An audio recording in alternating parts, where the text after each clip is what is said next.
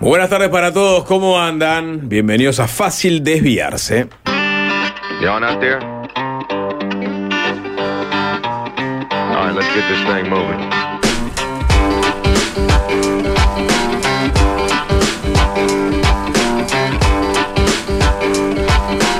Buenas noches, Ken Parks de Bloomberg News. Don't care how long we go,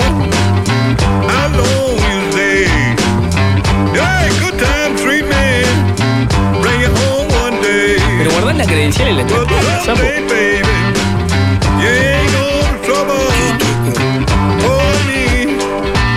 anymore. Hola Juanchi.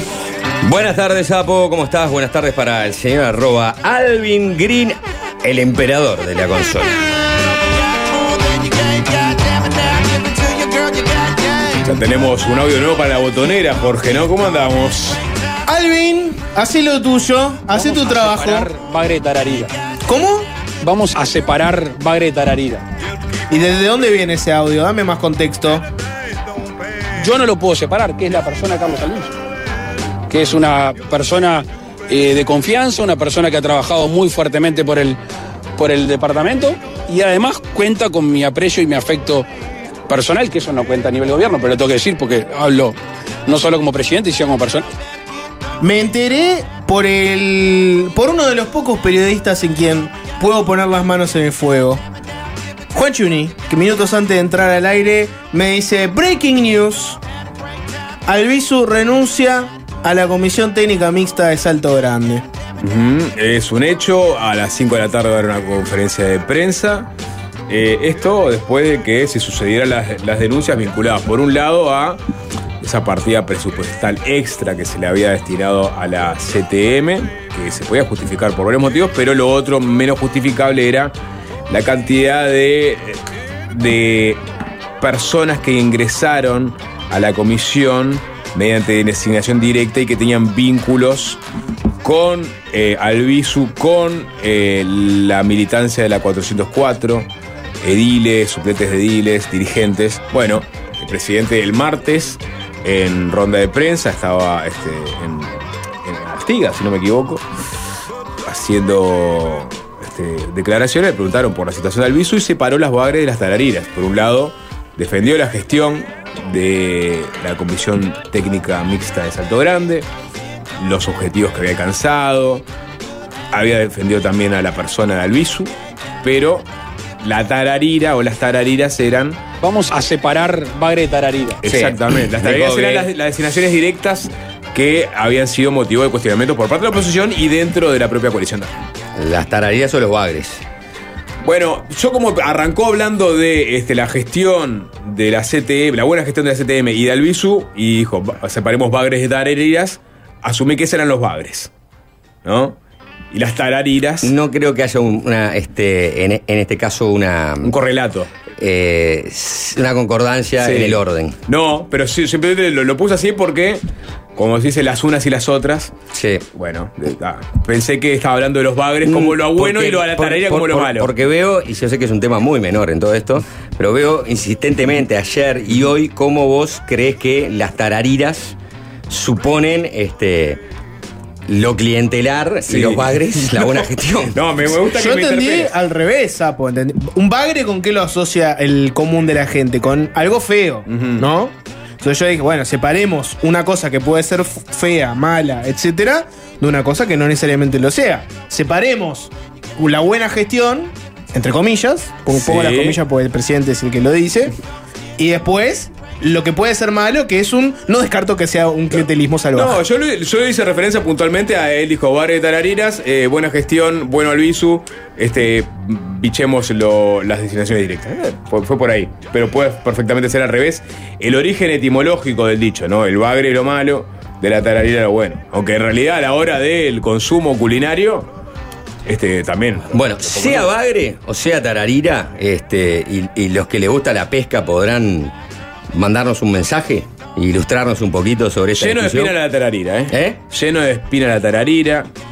Digo, porque ya a nivel culinario, yo, yo la, comí. eh, la tararira veo que solo sirve este, como para simbolizar el falo. El falo. Yo comí empanada de tararira una vuelta. La tiro como dato.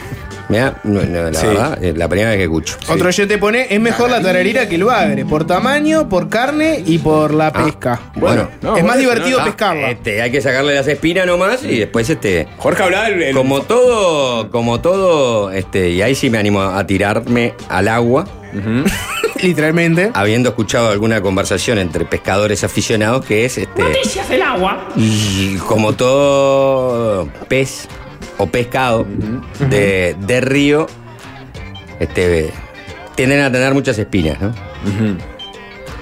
No bien. te ha pasado. No, no, la verdad que no, yo la, la empanada de taradilla que comí.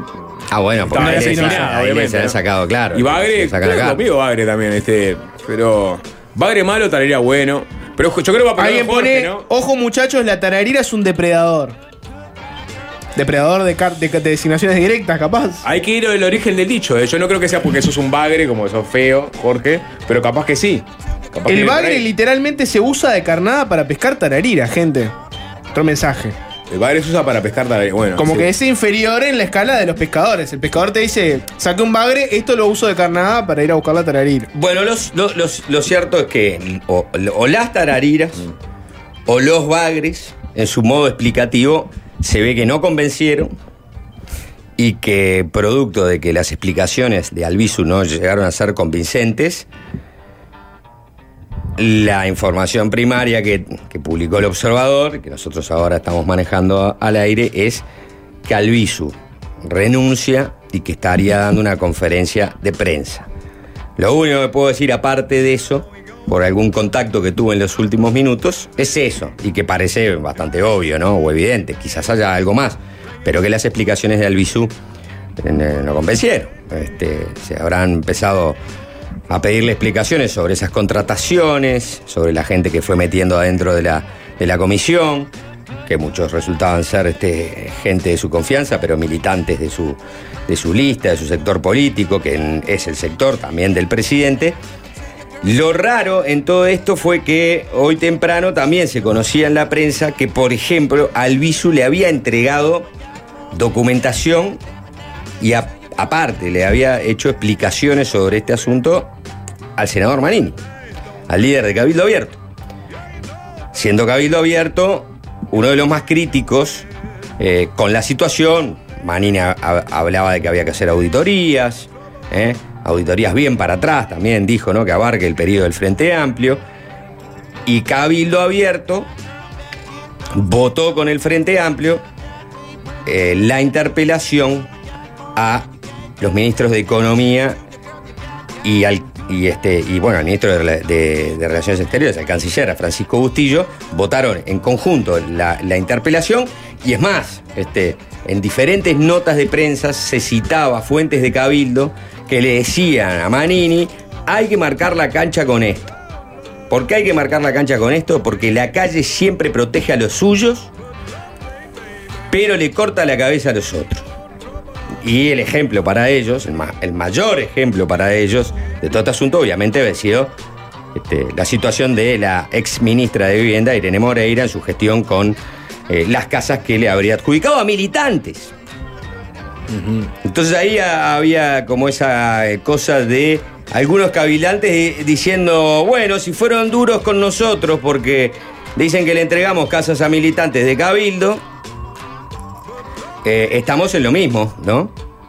Si hay alguien que está ingresando gente por el simple hecho de favorecer a, a la militancia, ¿no? Y no se puede justificar del todo esa contratación, acá hay que marcar la cancha, acá hay que poner una raya y ser duros con esta situación. Ah, somos nosotros los clientelistas. ¿Y esto qué es? Bueno, acá lo Y que aparte era justo una persona que venía propio cerno del presidente. Esto ya no era ni siquiera del Partido Nacional o de otro sector, sino que era, te diría que era el Delfín, eh, quizá lo sigue haciendo, pero habrá que ver cómo se amplía la información en la conferencia de prensa de la calle Pou en Salto. Hay que, hay que ver, la- la- la- las noticias primarias eran que al menos ocho ediles de la lista 404, en la lista del presidente, habían ingresado eh, por designación directa en Salto Grande. Eso ah, ah, incrementaba el escándalo, ¿no? Porque era direct- directamente gente que venía desde ese sector, con nombre y apellido, con sueldos que superaban los 80 mil pesos, en algunas ocasiones superaban los 180 mil pesos.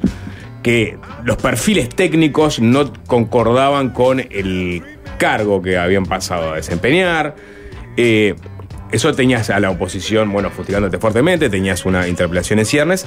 Y, después, lentamente, el rodeo que se le empieza a hacer al visu, al, a la, presión del presidente. Juancho habló con el Sergio Botana, ya lo comentamos acá ex- extensamente, hablando de Papá Noel, ¿no? Y los regalitos de Navidad. Pero hoy Búsqueda, por ejemplo, hace un raconto, por ejemplo, Jorge Gandini, otro senador del Partido Nacional, fue muy crítico con eh, el episodio. Dijo que cuando se entera de estas cosas se enoja mucho. No es una cuestión de privilegio de los partidos, sino de situaciones excepcionales que algunos políticos utilizan y que va a hacer lo que tenga que hacer dentro de su partido para solucionar el tema.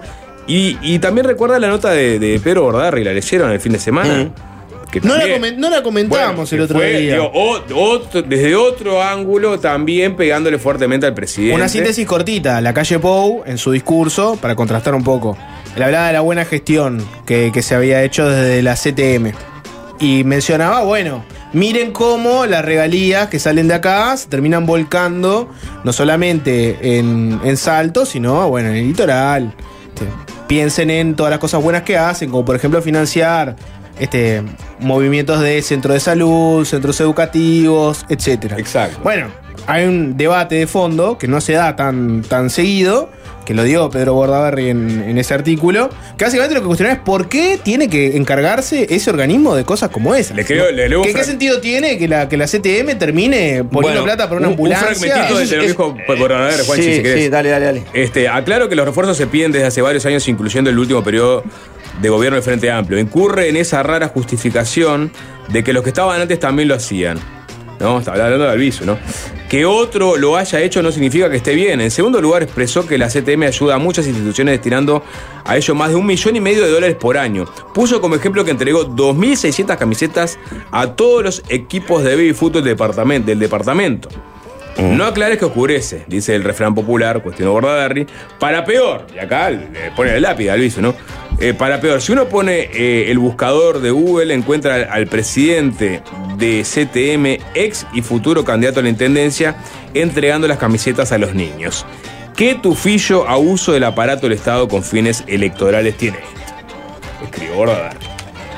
Eh, sí, bueno, eso, es una, crítica que le cae a la política cuando, cuando a, a través de los recursos públicos eh, Se hace política. se hace política. No, digo, ¿No? a- a lo Pero, que voy es que claro, le estaba acercado al viso por varios frentes. Manini, Sí, sí, no, no, a lo que voy es que Gandini. una cosa es este eh, el, el- el- los objetivos que tiene la represa de Salto Grande que trascienden sus propias competencias, ¿no? Que sea la de este, custodiar, invertir, mantener, eh, operar, ¿no? La represa Mm. propiamente dicha de Salto Grande, la generación eléctrica, eh, este, su articulación con, con UTE, etcétera, etcétera. Otra cosa, si también dentro de sus cometidos tiene una suerte de obra social, que aparentemente la tiene desde hace mucho tiempo. La tiene y el presidente re- re- eh, reforzó que ahora se estaban viendo más hacia el norte que hacia el sur. El compromiso de esa represa con, eh, La comunidad. con la comunidad regional. Llamar a ¿no? responsabilidad El- social empresarial. Con si el querés. litoral. Puede ser una, una- una buena forma de definirlo. Entonces, bueno, está, si hay que cuestionar eso, hay que redefinir muchas otras cosas. No, No, pero si tenés que pedir Eh, partidas, porque no te dan, porque vos no podés, este, digamos, autosustentarte, también es raro que vos pidas por un lado partidas extra, porque necesitas reforzar recursos, y por otro lado estés repartiendo un millón y medio de dólares acá y allá. Y lo, y lo, y, y lo otro, este, me, me parece que, que, que señala Bordaberry, bueno, sí, es la propia gestión de esos recursos en función de si después eh, lo que estás haciendo es clientelismo puro y duro. En ese sentido, eh, varios ¿no? le fueron cayendo al viso. Vos hablabas, Botana, Gandini, recién lo mencionaste. Cabildo. Cabildo, obviamente el Frente Amplio, eh, Bordaberry en, en esta columna. Es decir, se iba configurando un montón de, de- de- críticas que de pronto no, anda- no andaban en, en el porqué de las críticas, pero parece- parecían aceptar, quizás con algunos elementos este, primarios y, que, y, no de- de- del todo públicos, salvo los que, los que se publicaron en la prensa, los que dice el Frente Amplio ¿no? como oposición que este, Albizu contrató a varios ediles, ya había un prejuzgamiento de, de Albizu, supongo también en base a información que, que no todos tienen. Como digo, no todos tienen, ni siquiera los periodistas, Hoy mismo hablando con, con, eh, el secretario del, Partido Colorado, con Julio María Sanguinetti, de mañana en doble clic, le hacía un poco este contexto, porque él decía, bueno, no hay que juzgar hasta que no estén todos los elementos sobre la mesa. Cuando estén todos los elementos sobre la mesa, cuando conozcamos la información de primera mano, ahí habrá que tomar decisiones y ver qué es lo que pasa. Algunos parece que este, no tienen los elementos y salen a opinar. Se refería justamente porque yo le había mencionado al senador Sergio Botana que había dicho que eh, lo de Alviso era como un Papá Noel con la bolsa de regalos. Y en ese contexto le dije, bueno, hay tanta gente que, inclusive blancos, que pueden no ser del sector de la calle Pou, que están eh, públicamente expresándose sobre esto, que cómo será la cañada que el chancho la cruza el trote. Pero bueno, también estaba eh, las palabras de, la calle que daban como una suerte de respaldo, pero abrían la portera. Y parece que esa portera que estaba abierta, ahora la va a, cruzar al visu y la va a terminar de confirmar eh, en la conferencia de prensa y ahí explicará, explicará, yo creo que Yo creo que si viene una explicación lavada, decimos, Eh, para, para- bueno. para no generar más Eh, problemas al bueno, presidente, sí, por eso. hemos decidido dar un Ah. paso a costado. Que la forma políticamente eh, benévola para los dos Sí, lados. pero ¿no? le, cortaron la cabeza. Y bueno, sí. Sí, el presidente dijo, vamos a estudiarlo, vamos a estudiarlo. eh, o sea, la información. Le respondió Manini, ¿te acordás también? Pues dijo, "La- auditorías se hacen, para algunos dirigentes políticos dijeron que hay que hacer auditorías. Auditorías se hacen, si hay que hacer otra auditoría. Se ve que no andaba, hará se ve que no andaba muy bien, ¿no? Porque saltó esto ahora, recién. de Se ve que las auditorías periódicas Ah, no. no. andaban tan bien. Porque si tuvo que aparecer no. todo, tuvo que Esto pasar fue una- todo esto. fue una no, del Frente no tanto, Amplio, porque el, ¿no? el Frente Amplio, como decía, este, venía insistiendo en este tema desde hace 10 meses. Yo creo que la acumulación de información, sobre todo vinculada a los ediles de la 404 y dirigentes de la 404, es la que termina de inclinar la, la balanza. Bueno, eh, ve- veremos cuál será eh, eh, las explicaciones que dará el viso en la conferencia de prensa, ¿no? Sí. Ahí, este, Y, y que se corte rápidamente el tema, me imagino que será la idea también del presidente, del ejecutivo. Ya está. Eh, des- también de alguna forma des- desarticular o desmotivar a los interpelantes. No, y no solo eso, ¿no? Este, primero, es una suerte como de, definitiva, si, si lo de Albizu daba como para que el tema diera mucha tela política, está, es como un, primero como un control de daño. Vos decís, bueno, sacamos a Albizu de- del foco y pinchamos este, de alguna manera también todo lo que se venía desde el punto de vista de eh, el uso político del tema, ¿no? Una interpelación, que supongo que se, seguirá igual la interpelación, eh, pero bueno, ya con al, al viso afuera, ¿no? Tiene menos, menos sentido. Y, y por otro lado, poder seguir sosteniendo la frase de que si vemos que las cosas se hacen mal, no nos va a temblar el pulso, ¿no? Y bueno, Que me parece que eh, eh, con el diario Eh, el lunes el presidente ya tenía tomada la decisión. de martes.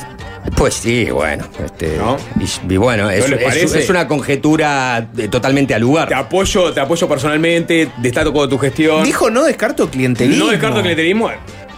Y, y no me va a temblar, no nos va a temblar el pulso. Sí, bueno. Ya venía el mazo, venía cayendo. Y bueno, no sé, no, tengo elementos para, digamos, eh, fundamentarlo, pero da la impresión de que la, la firmeza con la que habló, o, o por lo menos la forma en que se expresó, este, era porque ya tenía la decisión tomada. Sí, no la, no la tomó porque descubrió una cosa y, y actuó. La tomó asediado porque todo, básicamente todo el mundo le estaba señalando esto. Esa- Frente. Amplio, Cabildo, otros blancos. ¿No? Sí. No es que la tomó de que vio algo que estaba mal y dijo, acá hay algo mal, lo sacamos. Tuvo que haber todo un proceso largo de que Y bueno. básicamente quedó rodeado al visu. ¿No? Es- Eso, la política.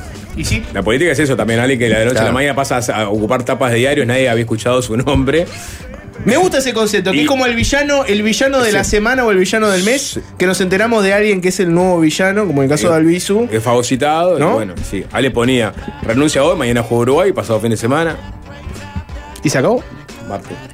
Vuelta. Bueno, este, sí, y por eso te digo, y, y pierde fuerza la interpelación. Pierde fuerza la interpelación, desactivaste la bomba de alguna, de alguna forma. Vamos a esperar a ver qué dice Alviso, ¿no? No creo que de, de grandes revelaciones. No. Capaz Bueno, dices no, tú- bueno, capaz dices estuve mal soy bruto, soy, bruto clientelista y, y me voy. A- a- Capaz que lo dice. enmendándole la plana al observador, ¿no? Dice, no entiendo por qué publicaron que iba a renunciar. Yo venía acá a dar mis explicaciones nada más. ¿no? Eso, Ni me callo ni me voy. ¿Cómo nos falta esa todavía, no? Sí. Eh, alguien que se, no, renuncia, renuncia, ¿eh? Bueno, yo acá re- reafirmando este, la gestión, la excelente gestión que estamos teniendo al frente de la Comisión Técnica. Ni me callo ni me voy. Este, Y estoy una vez rodeado de militantes sí. que me Con apoyan. un bagre y una tararira en la mano, ¿no? Exacto. A ver si saben diferenciar ustedes capitalinos entre un bagre y una tararira. Estoy rodeado de militantes que me apoyan y que también están en la comisión técnico mixta y van a dar su testimonio. Aplausos. De Carlito. Bueno, la de Irene, cuando se estaba yendo, podría tener un grupo de. Esa la vivimos ya, tuvimos un episodio de Ni me callo ni me voy. Sí, exactamente. Eh, Música, tanda. bueno, sí, hay, Sapo, hay mucho tema, ¿no? Hay- ¿te puedo vender la nota de hoy? Va, vendela, obviamente. Hoy viene, escuchen atentos, viene Pablo Mieres, el ministro de Trabajo y Seguridad Social. Te- Si te la querés, si te la puedo vender, te la vendo así. A ver. Eh, conviven dos Mieres. El Mieres ministro de Trabajo se levanta, eh, da las cifras de que están a- al nivel de 2017, se arma el desayuno, pone doble clic, escucha que a Kramerman lo, lo imputa la justicia, se sube al auto, prende la radio, escucha otro programa, se entera de que AEBU critica fuertemente el plebiscito del PIT-CNT por la seguridad social, sonríe, y al mismo tiempo está el otro Mires, que es el dirigente político que llega al trabajo, eh, surfea los portales, ve que en las encuestas al Partido Independiente le da 1% o menos, en algunos casos ni lo mencionan. Conviven dos Mieres. El dirigente político, el ministro de Trabajo, uno tiene cosas buenas Y lo para que- comunicar y otro tiene cosas no muy buenas Y lo para que pasa es que comunicar. ese, ese dato que vos decís, Mieres ya lo conoce hace rato. Lo conoce porque fue lo que votó en la última elección. Lo conoce porque si las encuestas le dan eh, tres a Cabildo, cuatro a Cabildo, cuatro, cinco, seis, en algún caso al Partido Colorado, que puede esperar Mieres, ¿no? Que sien- siendo casi 0,5. siendo casi el único, este, la figura más visible de un partido independiente que ya había votado cerca del 1%. O sea, eh, en ese sentido, me parece que no hay nada nuevo bajo el sol. Pero, Decir que te vas a decir eso, no hay nada nuevo bajo el sol, Juanchi. y no, y no porque aparte él, él, él no está haciendo ahora, este, está en campaña política. O sea, un partido que, que- que votó tan mal la, la otra vez, empezar a remarla en dulce de leche, va a requerir este, de, de ac- de activar el, el modo campaña electoral. Capaz tiene una estrategia. Pero tiene, pero sí tiene, sí tiene muchos puntos para hablar, ¿no? Porque po- tenemos todos los datos de, de empleo, como decías, y, y tenemos dos conflictos este, sindicales muy grandes. El que está teniendo Fose con, con la OCE, que derivó en la imputación de, de Federico Kramerman, de Federico Kramerman, perdón. Sí, puedes hablar del de FanCap también, si querés. Repetime, por favor. Se le vas a. te- Tengo la boca tomada por los tuyos. ¿Sabías? Eso es lo que me tiene irritable. por los tuyos. ¿Cómo? Sí, por los zapitos. Los Ah, sapitos. ah, Pero mal. Las Son defensas bajas. Oye, capaz. Eh, puede ser, sí. ¿No? Sí, sí. Sí, pero no caí. ¿Estrés por haber, por haber No. sido paseado en, en el tenis? No, no, no, no es estrés. Ay, vos vos caíste. Pará. Yo caí, yo caí, sí, claro que sí. Bueno. Pará, No, no, contá- no, no hablamos No, nunca. Kramerman, ¿te gusta así? Ahora sí. Está Nordoman Vos, pará. ¿eh? y Kramerman. Nordoman. Sí, Pará. Nordoman y Kramerman. Y no, pará. Y lo, Dale. déjame terminar. Sí, sí, sí, porque dale, dale. Mientras o sea, el sapo no te deja pasar una sola, ¿no? yo me acordé de O una. sea, Es pa- un chiste. patiné por Eh, las eh. aftas. O sea, tú- estoy diciendo en unos Claro. patines que van así. Me escrutan este, al patinando milímetro las ustedes aftas. cada ¿Eh? vez que meto un furcio. No, mentira. Computatoria. Yo ¿No? De la computatoria no se olvida Computatoria, nadie. hasta el día de hoy. Me, me la marcó en mi debut del 12, me la mar- creo que se rió al aire. Sí, sí. Y ajá. buscame el audio de la computatoria. O sea. Pero pará, yo dije- lo dije bien el nombre. Lo dije en un acento, capaz. Kramerman. A ver, a Dije ver. la computatoria. Se rió enseguida, Juanchi. Se escucha la Gracias por la risa de. convo- convocatoria, perdón. Se le notaron los nervios, ¿no? Eh, Dije la computatoria. Bueno, por eso, perdón. Se le notaron los nervios. Se le notaron los nervios, Lo ¿no? mío, eh, nervios acá. Se le notaron las aftas, Eh, dice, ¿no? acá, se me- claro, por eso lo estoy explicando. Sí. Y el otro gran conflicto este, que eh, eh, existe en este momento es entre FANCAP y las autoridades de ANCAP. ¿no? Exacto. Conflicto fuerte donde el sindicato sigue eh, ¿no? plantado con el tema de que no quiere la asociación con privados de la industria cementera de ANCAP y las autoridades de ANCAP plantados en que no es el sindicato el que tiene que definir eso y por ende, como se fueron de una mesa de negociación que había al respecto con otros temas más que no se esto porque entendían que hasta que no se retiren eh, los pliegos de la licitación, el sindicato no negocia y ANCAP empezó a decir, bueno, si ese va a ser el modo en que el sindicato se va a manejar, nosotros lo que vamos a empezar a hacer es descontar horas que no se trabajaron entre enero y mayo, que no les habíamos descontado porque estábamos justamente generando un buen ambiente de negociación. Sí, en medio está la- para el parate de la refinería y, Y- los costos exacto, asociados ya por se paró no trabajo refinería. de horas extra. Se separó la refinería y este, si no se cumple con un régimen de trabajo de 24 horas, 7 días a la semana, para terminar de hacer el mantenimiento lo antes posible,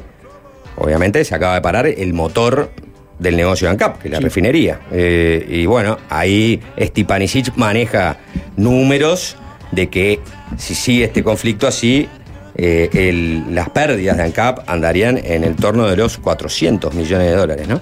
Se suficientemente vendida la nota de Mieres. Eh, Sapo comentó ahí, en medio del pasar, que Juanchi lo pasearon en el tenis. Sí. No comentamos el episodio que junta dos pasiones de Juan Chuní: el tenis y la Segunda Guerra Mundial.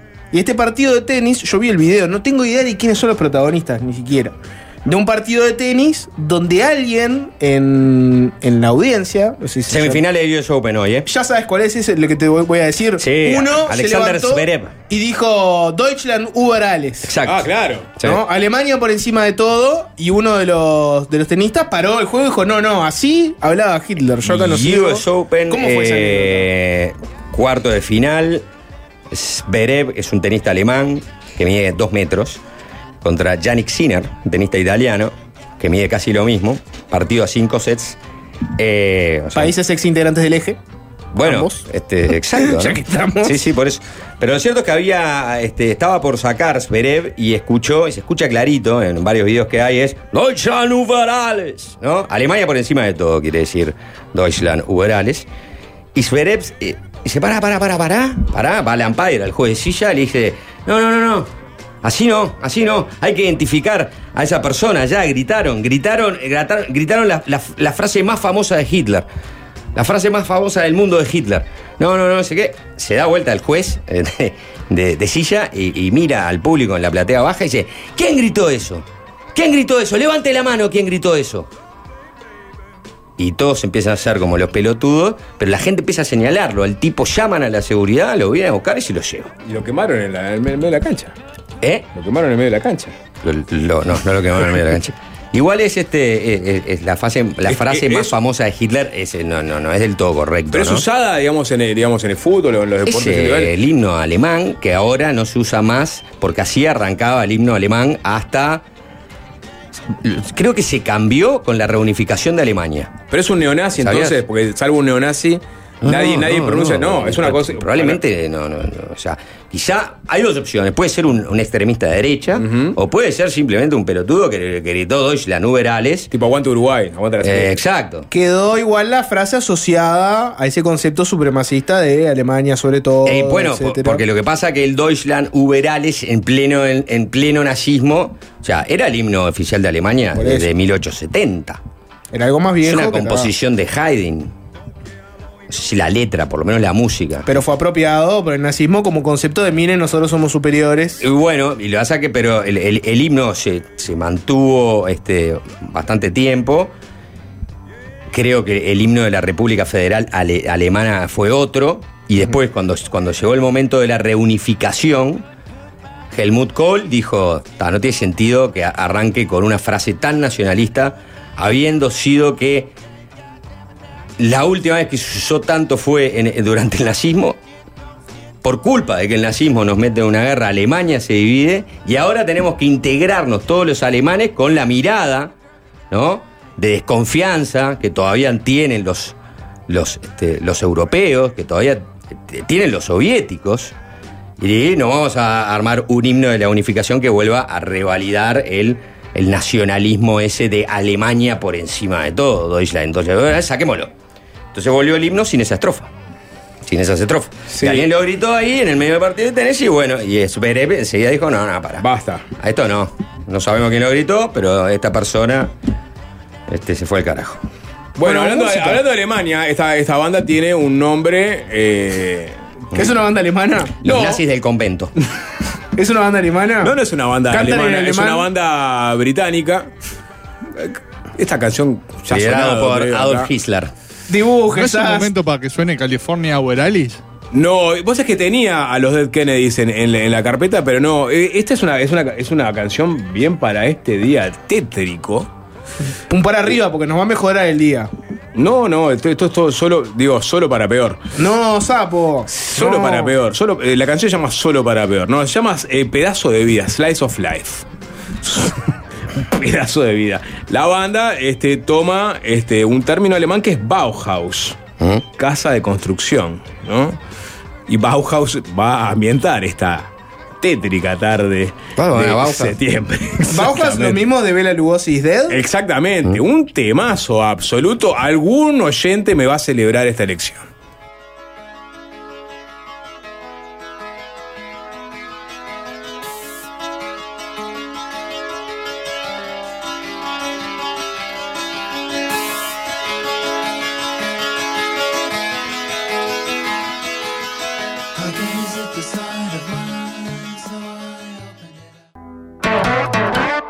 Fácil desviarse.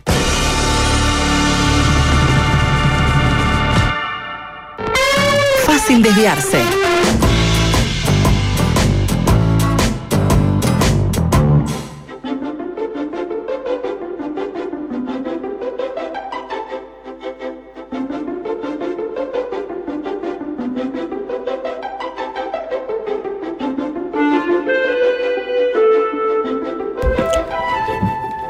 Noticia. Abrió un eh, nuevo local, un lugar que, que da para, para hablar, que se llama Almacén de Pizzas. Que lo conocen.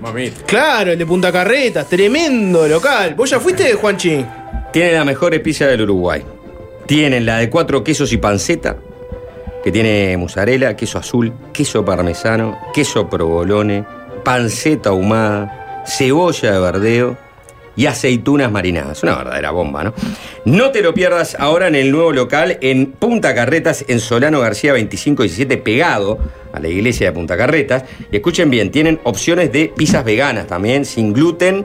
Pasen por el nuevo local, en Solano García 2517, en el corazón de Punta Carretas, almacén de pizzas. Buena pizza siempre.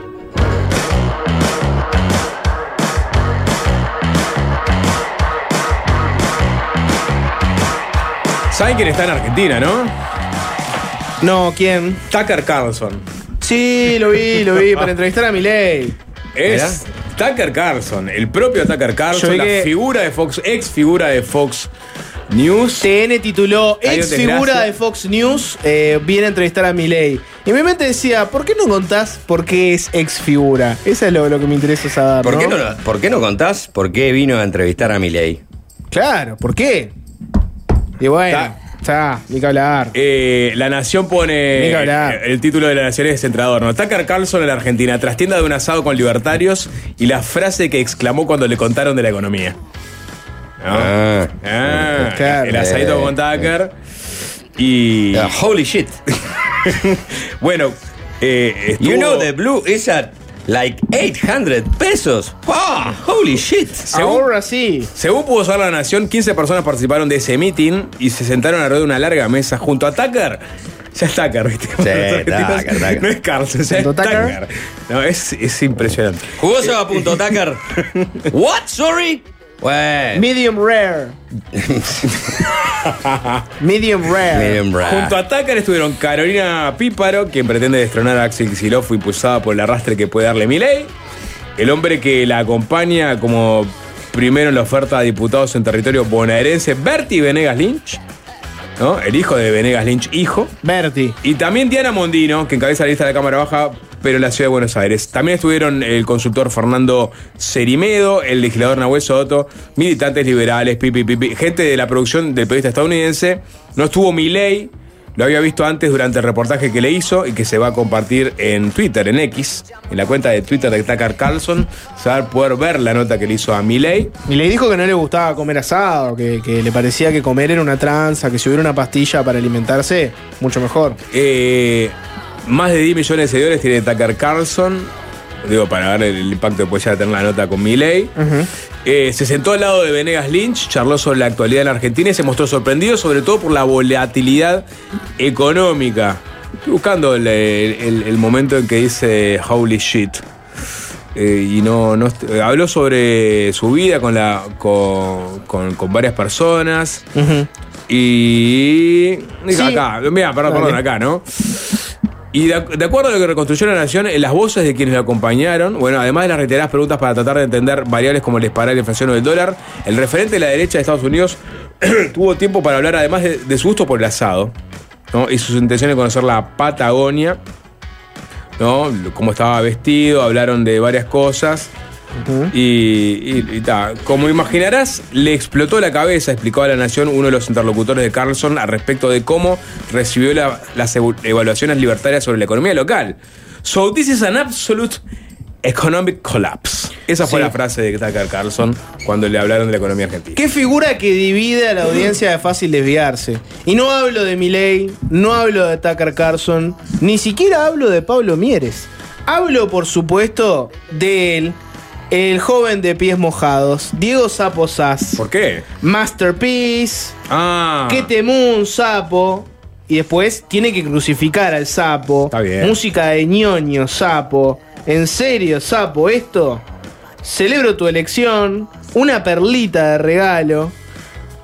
Estás muy. Dividís mucho a la gente, sapo. Bueno, en este caso, no- digo, no, no, no fue para, para generar polémica ni, ni, ni para nada por estilo. Es porque me encanta, abajo me encanta, me encanta esa canción en particular. Eh, ¿Vieron otra Argentina, no? ¿Vieron el- el- el- el spot del Rocky peronista? ¿Lo vieron?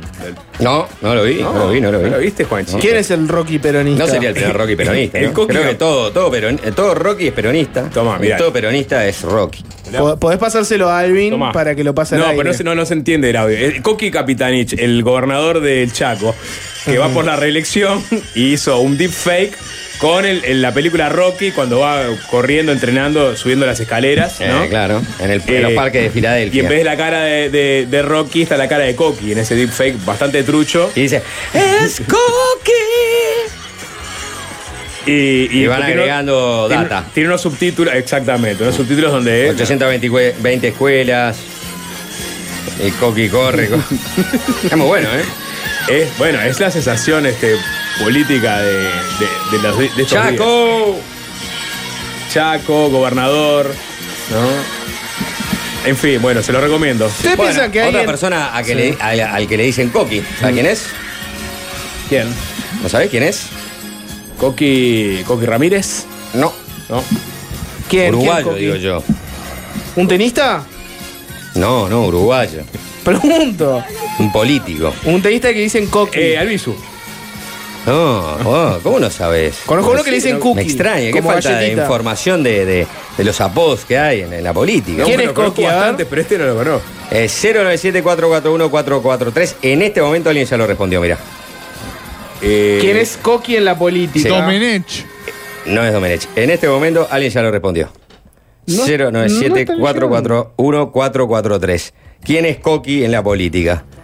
En momento. Antía. Antía. Antía. Está bien. Es. ¿Antía Coqui es Coqui? Antía. Lo tenía, lo No, tenía no, de no, pero sabía. no puedo, digamos, in- interiorizar toda la información. No se puede Ba- todo. Basta basera de- que, hay en torno a la- Bueno. ¿no? Eh, Antía, exactamente. Bueno, ahora Eh, sí. ahora sí. ya Bueno, está, ya está. Mieres Mieres? has Bueno, arrived.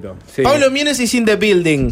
Hacemos una tanda y se viene la nota con el ministro de Trabajo y Seguridad Social. Y es fácil desviarse, es fácil desviarse. ah. Fácil desviarse.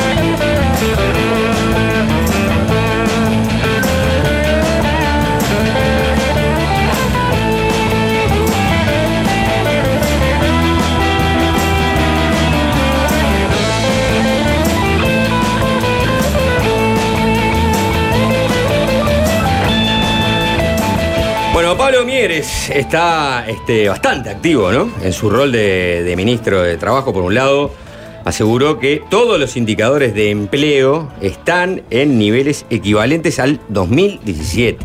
Ya podemos ir un poco más allá de decir este, en prepandemia, ¿no? Están mejores todavía a lo que eran en el 2019. Ayer comentamos que este, criticó duramente a los que cruzan a Argentina para aprovechar la, la brecha cambiaria. El litoral se está pegando un tiro en el pie, dijo Mieres.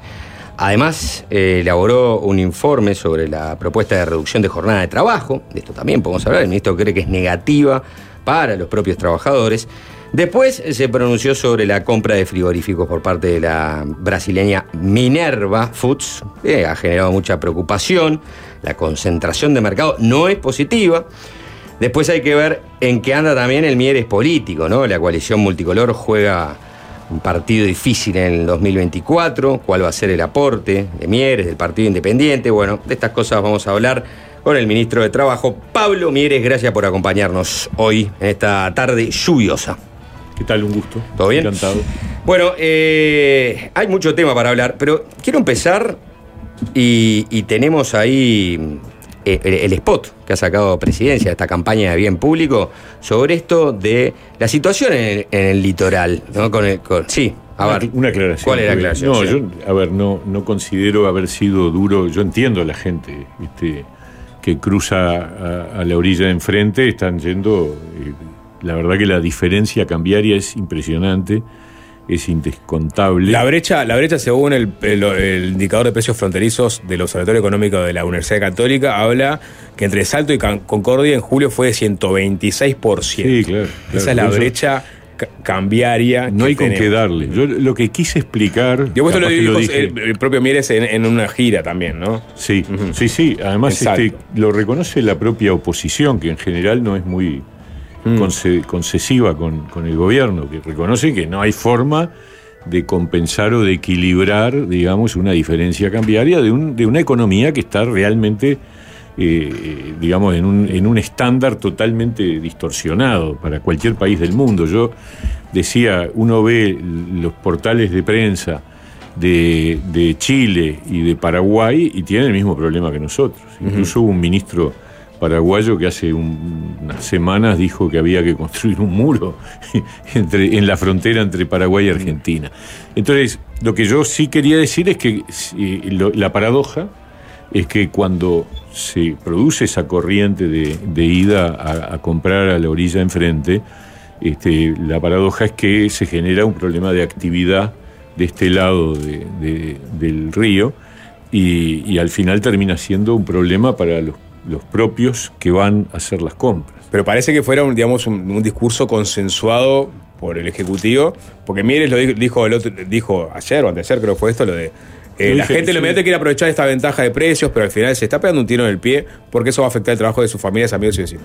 Y esta campaña de bien público, la que habla Juanchi, capaz que lo, lo podemos Sí, vamos, vamos a quiere. escuchar Habla un de la poquito, economía circular, que es un poco un nuevo este, concepto, ¿no? Para, para ver Ah. por dónde va, eh, eh, hablando de tiros, el último tiro del gobierno en materia de lo que está pasando en la frontera.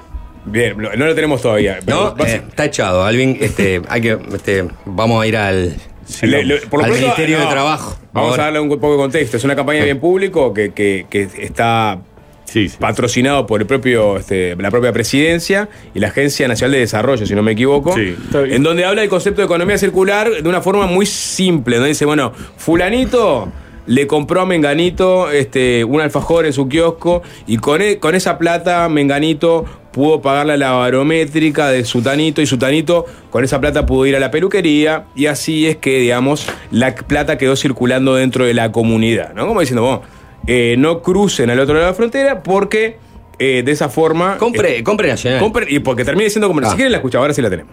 Les voy a hablar sobre mi teoría del círculo económico positivo. Suena un poco complicado, pero de la manera que se los voy a explicar lo van a entender clarito. En mi barrio vive Guiomar. A ella le gusta ir a la panadería y comprar unas masitas bien ricas. Con la plata de la compra de Guiomar, Gustavo el panadero fue a la tienda de ropa a comprar un regalito para su esposa. Con la plata que le pagó Gustavo, Leticia de la tienda fue a la peluquería. ¿Y sabes quién es la peluquera? Guiomar, ¿te acordás? Y ahí es donde se cierra el círculo económico positivo. Comprar localmente tiene un beneficio mayor. El dinero se mueve acá. Se mantienen los empleos de la gente que conocemos y podemos contar con servicios y productos cuando los necesitamos. Yo digo, si vivís acá, está bueno que compres acá, ¿no? Agencia Nacional de Desarrollo. Presidencia de la República. Bueno, ahí está, ¿no? Es, Es tan ingenuo el objetivo que tuvieron que po- poner a explicarlo a un niño, ¿no? ¿Verdad? Eh, a ver, vamos por, vamos por partes. Está claramente destinada a esa proporción de la población que elige ir a comprar en la vecina orilla, ¿no? Y, y- y lo que se entiende, se desprende del POT es justamente que estás afectando la economía local.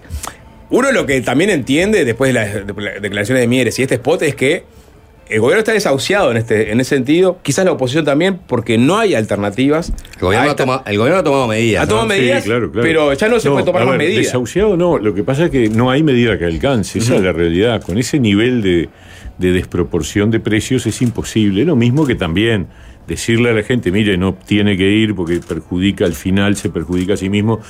Más allá de que lo digas, a la hora de la verdad, la gente dice. No yo- existe tal solidaridad cuando la diferencia cambiaria es del necesito- 130%. Claro, ¿no? yo necesito comprar determinados bienes y está muchísimo más barato enfrente y no, no hay una racionalidad económica tan... este, Pero escu- él escucha a Giomar en salto y dice, no, me está tomando el pelo. ¿eh? Está O bien. sea, me da que si yo voy a comprar algo que sale 120% más caro. Acá cuando, cuando en 15 metros lo estoy comprando por un Después precio... está, está el tema de apretar las clavijas en las aduanas, que también genera su costo político, porque mucha gente se enoja, porque... este, Porque mucha gente va a comprar allá, porque mucha gente vive de, de traer. Este, Sí, por no- eso, No, ahí- no- ahí no hablo del gran bagallo, pero el bagallo chico, mucha gente en la economía informal vive de eso también. No, eso es- ¿Eh? a ver, el y más problema- alto, perdón, y más alto, que es uno de los departamentos con peores índices de- en materia de empleo. Sí. y, y yo diría un, un índice de materia de empleo que, que no es de ahora, no es exclusivamente. Salto tenía un problema de desempleo estructural ya de hace unos cuantos años. Y esa es la porque verdad. venían flaqueando varias de las industrias que muchas veces absorbían Exacto, parte de esos exacto. empleos. ¿no? Y hay también un cambio en algunas este, actividades zafrales que se han achicado, como la, la zafra citrícola, que, que dura menos que, que antes, este, porque ha cambiado también la, la demanda internacional sobre los productos citrícolas, entonces hay variedades que se han discontinuado. O sea, este es un tema muy complejo, muy difícil de, de resolver. Este, No, no hay nada para hacer. eh, sí, hay lo que, lo, que, lo que se ha hecho, es decir, algunas exoneraciones, algunas rebajas de impuestos. Nosotros hemos, eh, eh, eh, digamos, incluido que el subsidio de promoción del empleo para los casos de trabajadores que viven en esta zona es el máximo posible, pero este, no mueven la aguja. Estas Claro. cosas no, no mueve mueven la aguja, perdón, Sapo, la Sí. última te iba a decir, porque este, alguien podría decir, bueno, ¿por qué no profundizan las exoneraciones? ¿Por qué no dan, eh, por qué no le tiran más salvavidas, ¿no? A la gente Sí, que está. pero eh, igual eh, en el agua. estaríamos fuera de precio. Arrimarte a la brecha cambiaria es imposible. Es Ese imposible. 126% Bueno, es imposible. eh, eso es lo que me decían también alguien este, vinculado a, a economía. Nosotros podemos seguir profundizando, pero es como tirar este, arena ¿no? este, en un desierto. Exactamente, es así. Con lo que puede perjudicar a la vez este, el, el problema este, de, ta, de- de generar ¿no? este, menos recaudación, en fin, todo lo que Sí, fuera. yo creo que ahí tenemos un, un problema eh, muy difícil de resolver. De todas maneras, también hay que decir eh, que a pesar de que tenemos estos, est- estos indicadores en la zona del litoral, igual el promedio nacional sigue siendo un promedio positivo. No, eh, ahora vamos a ir ir ahí, pero yo leía, el Río Negro justamente se registró en julio la mayor tasa de desempleo, ¿no? 13,4. Sí, sí, sí. O sea, habla a las claras de un problema acuciante para toda esa franja de Es así, es así. El promedio, a ver, eh, la tasa de desempleo en los departamentos del litoral eh, está oscilando entre el 10 y el 14 aproximadamente, mientras que la tasa nacional está en 7,8. O sea que eso eh, muestra, pero también, también es importante decirlo, por lo menos en el caso de Río Negro y de Salto, no es que hayan caído la cantidad de personas ocupadas, es que ha ingresado más, o sea, hay, hay más personas activas. Entonces lo que no hay es una capacidad de absorción del, del porcentaje de personas que quiere. Hay más personas buscando empleo, eso y, y Sí, la oferta pero no ha laboral y genera una mayor puestos tasa de, trabajo. desempleo. Eso es importante decirlo, porque es menos grave, digamos, porque vos mantenés la cantidad de puestos de trabajo. ¿Eso se mantiene a pesar de, de sí. esta crisis? Eh, sí. De esta es crisis cambiaria, digo, en Argentina. Es verdad, es verdad. ¿Sí? sí. Eh, quería decir eh, que, si bien hemos comentado, ¿no? que bueno, que muchas cosas tampoco hay, hay para hacer en el sentido de la brecha cambiaria, no piensa lo mismo el intendente de Salto, Andrés Lima, que ayer tuiteaba, Ministro Mieres, más que tiro en el pie, lo que está pasando en el litoral norte y en Salto es que con su falta de accionar, el gobierno está dejando sin trabajo a centenares de uruguayos y fundiendo empresarios que cierran sus, eh, sus comercios. Hace más de un año que advertimos y le damos propuestas. Ustedes eligen no hacer nada. La pregunta inmediata es qué está haciendo él. Porque es el intendente, ¿no? Y la verdad que el problema de desempleo en Salto es estructural desde hace años. Y él lleva casi 10 años de intendente. Y la Tiene mayor menos parte recursos una tiempo- intendencia que un gobierno nacional. ¿no? Por supuesto, pero, pero no es magia crear empleos y él lo debería reconocer antes que nadie. Lo que pasa es que Lima eh, es el campeón de echarle la culpa a los demás. Ese es el problema. De hace años también, desde hace años. Pero la verdad, este, eh, nosotros estamos tratando de ayudar en lo más que se puede. Hicimos este, un acuerdo con el Centro Comercial de Salto para hacer un estudio que estará por terminar en estos días sobre qué es lo que está pasando con el empleo en Salto. Vamos a tener información mucho más micro, más, más este, focalizada. Eh, habría que preguntarse también de qué manera él está apoyando, por ejemplo, la activación de la Central del Norte con respecto a, lo que significa para, para Salto toda una apuesta que tiene que ver con el mercado del norte, que está terminado y no empieza a funcionar hace tiempo. Los jornales solidarios están, este, están digamos, se pueden or- orientar hacia los lugares, departamentos donde, donde hay mayor desempleo, están orientados Y así. no, no están, no están orientados así, están orientados ¿No en función de, de los tamaños de los departamentos. Se planteó la posibilidad, yo no descarto que pueda haber este, un énfasis mayor eh, para, para ayudar en situaciones este, que son obviamente disímiles. ¿no? Eh, Pero por ahora eso es un tema que ha manejado el Congreso de Intendentes, la distribución de los, de, de los cupos.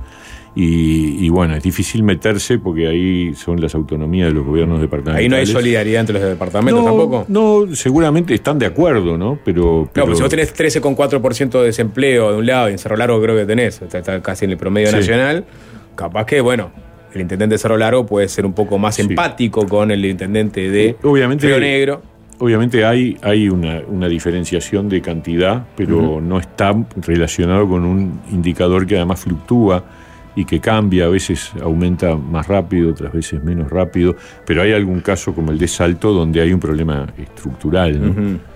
Eh, voy a repasar algunas de las medidas que, están vigentes y que ha tomado el gobierno, pues simplemente para recordar. Eh, exoneración del 100% de los aportes patronales jubilatorios, exoneración del impuesto unificado monotributo y monotributo social MIDES, exoneración del IVA mínimo mensual para las pequeñas empresas, exoneración efectiva de los anticipos de IRAE, bueno, exoneración efectiva de los pagos mensuales del impuesto patrimonio. Hay algunas otras cosas más. Combustible, Eh, 40% de descuento de hay una reducción del muy importante. 40%, bueno, este... En fin, estas son algunas de las medidas eh, que, que- que se vienen tomando. Incorporación de farmacias en los beneficios del BROW, eh, estímulos a- al empleo, pero bueno, aún así la situación sigue siendo compleja. ¿no? Es verdad, es así. Mm. Es así y, y bueno, y uno espera que en algún momento Argentina se reordene un poco, pero la verdad este, no tenemos mucha incidencia. Nosotros hemos tenido como gobierno unas circunstancias este, de sumatoria de, de adversidades que no dependen de la decisión del gobierno, ¿no? Primero la pandemia, después el impacto inflacionario de la invasión de Rusia a Ucrania, después la sequía y en paralelo lo que está pasando, que estamos analizando ahora, que es la situación argentina y su impacto en Uruguay. Entonces, y que ya no es solo en el litoral, porque si uno se pone a, analizar el impacto que tuvo en las vacaciones de julio, eh, la, migración masiva de uruguayos a pasar la- ciertos, ciertos feriados en, en, en Argentina impactó incluso en la zona de Punta del Este o de otros lugares que tuvieron una baja de presencia turística interna, que en general en las vacaciones de julio tendía a hacerse dentro del país. Pero, perdón, una cosa, lo único que queda, resta por hacer es esperar que Argentina se reordene. No, no, bueno. Digo, todo más allá de las- la- todas las medidas que que hicieron ustedes es bien. todo lo que hemos hecho. Pero más allá, de, más allá de esta lista, igual, haciendo. Se pueden claramente la tomar más medidas. La gente eso sigue siempre está en- sí. en, en- en la mesa. Porque Sí. esto es- puede ser endémico lo de Argentina también, ¿no? O sea, Sí. venimos, pues, o sea, hablando Yo de creo que, digamos, que hay una situación que llega a un punto que no hay, digamos, en algún momento se tiene que, que reordenar, pero no sabemos cuánto tiempo puede durar desa- desatar todo ese enredo. El, el ¿no? plan de, de estabilización que proponga el próximo gobierno de Argentina, eh, por lo menos va a llevar dos años. Por lo menos, ¿no? Vamos a ver, vamos a ver. Por lo pero menos. los precios pueden cambiar Eh, antes, no, depende, cambiando, depende sí, de- por supuesto, de las pero- medidas económicas que se tomen. Pero, pero la verdad, nosotros hacemos lo que se puede y, y- y repito, todos los países que tienen fronteras con Argentina están teniendo la misma dificultad. Eh, ¿Cuáles son los números del empleo actualmente? Cuando Bueno. decimos, bueno, eh, equivalentes al, al año 2017, ¿de qué estamos Sí, hablando? Estamos hablando de que entre el 17 y el 19 se habían perdido unos 50.000 puestos de trabajo. Esa es, el- es la situación al finalizar el, el periodo de gobierno anterior. 50.000 puestos de trabajo el acumulado en tres años.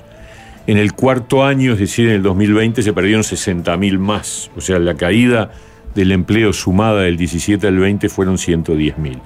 Y entre el 22, 20, eh, entre el 21, 22 y lo que va del 23, se han recuperado 120.000.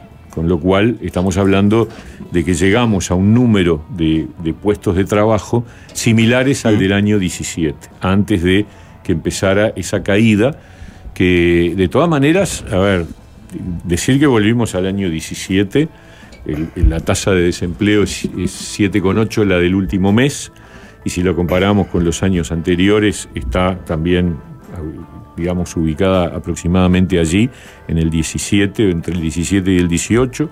Este, la tasa de actividad ha aumentado mucho en el último tiempo. Tenemos cada vez más población ac- eh, económicamente activa, es decir, gente que sale al mercado del trabajo. En, re- en relación a la población económicamente activa de hoy, con la de este, el 17, 2017, 18, es un estamos hablando de una población que es un poco más grande. Sí. La de hoy. Sí, claro. Si lo vemos, muy- si lo vemos en no términos cuánto más grande. Si lo vemos en términos porcentuales, estaríamos este, celebrando tanto estos números, digo en comparación, ¿no? Por supuesto que generar empleo siempre es celebratorio Sí, porque no, hay no, gente que pero puede es tener en un ingreso. términos porcentuales. Es decir, cuando uno compara en porcentaje con respecto a la población total, hay un incremento, Hay un de incremento. la tasa de empleo y de la tasa de actividad y una reducción de la tasa de desempleo. Eh, ¿es, ¿Es para quedar satisfecho? No.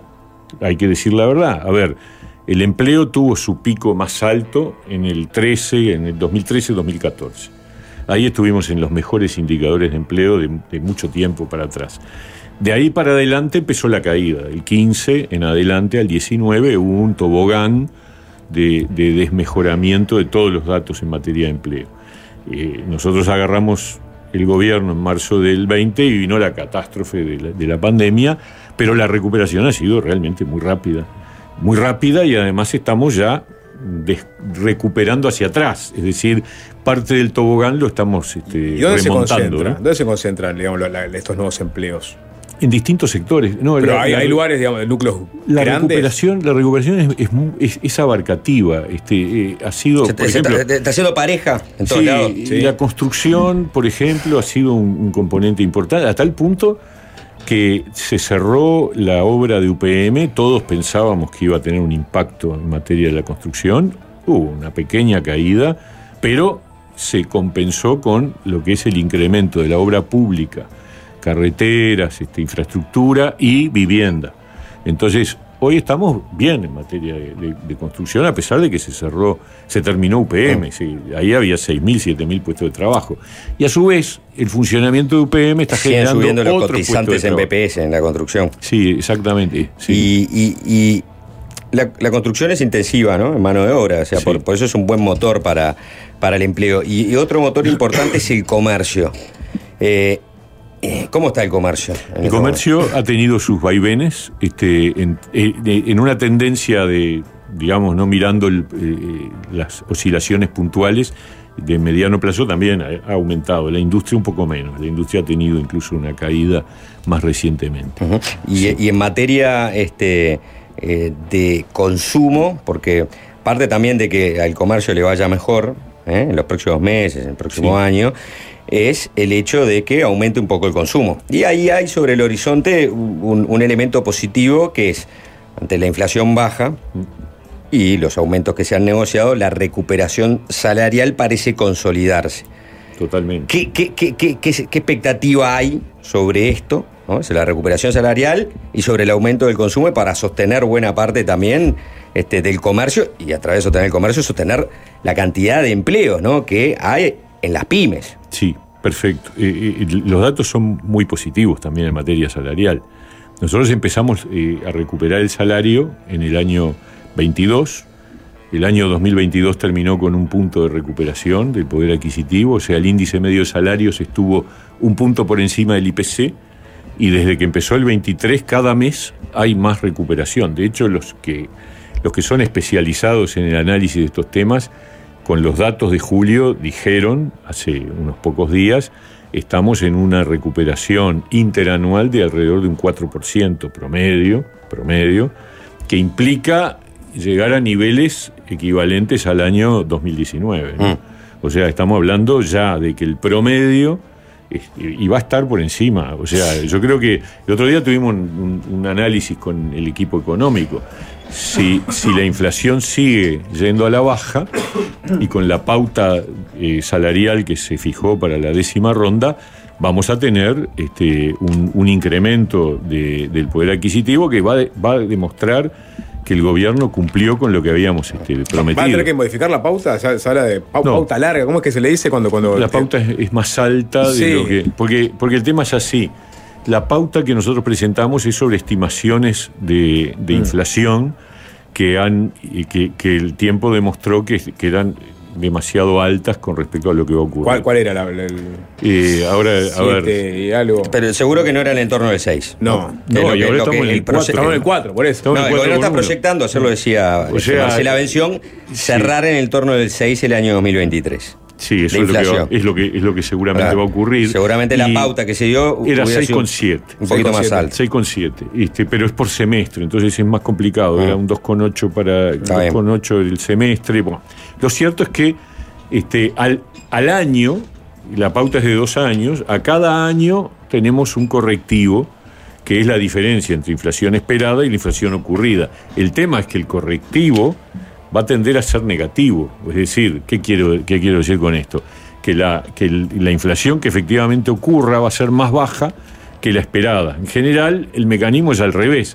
Se hace un correctivo al año porque en realidad la pauta esperada... No hay correctivo en ese caso. Eh, entonces ahí no, no va a haber correctivo, obviamente no va a haber reducción salarial, va a haber sí una recu porque hay un componente de recuperación del salario que está incluido también en la pauta, ese se va a, a tomar efectivamente, y es probable que si las, las cosas siguen así y la inflación se mantiene en los niveles que está, eh, es probable que haya un, un incremento del salario, ya no una recuperación del salario real, sino que pueda haber un incremento del salario real con respecto al periodo, digamos, a cuando nosotros asumimos el gobierno. Fer- Fernando Pereira, voy a cerrar con esto, este primer bloque con Miere, después vamos a meter en los conflictos laborales. Hay dos muy fuertes, ¿no? Sobre todo el de, el de ANCAP, eh, pero también está lo que pasó con, con el sindicato de OCE, con eh, el pedido de imputación por, la, por parte de la fiscal, del presidente del sindicato, Federico Kramerman.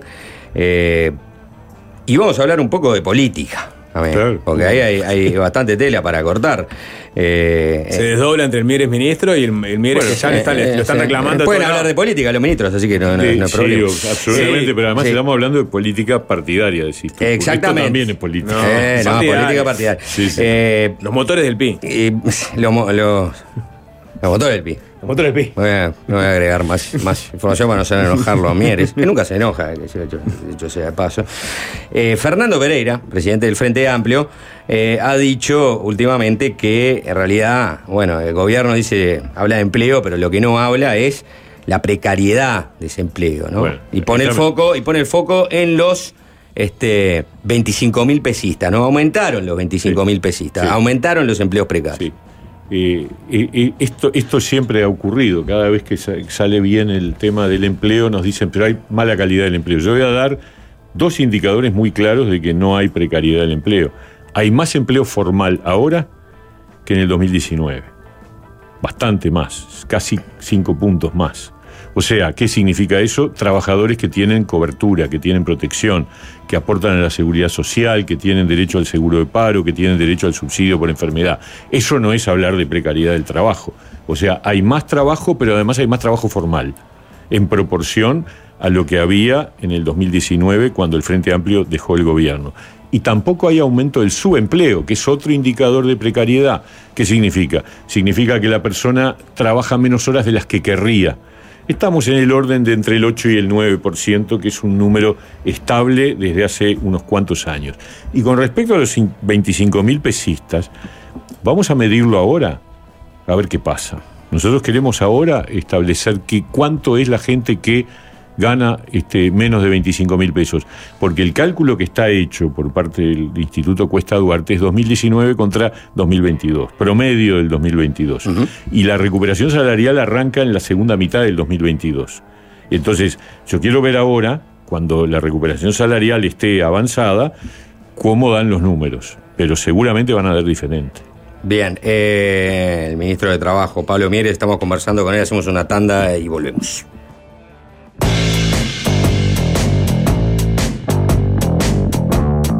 Fácil desviarse.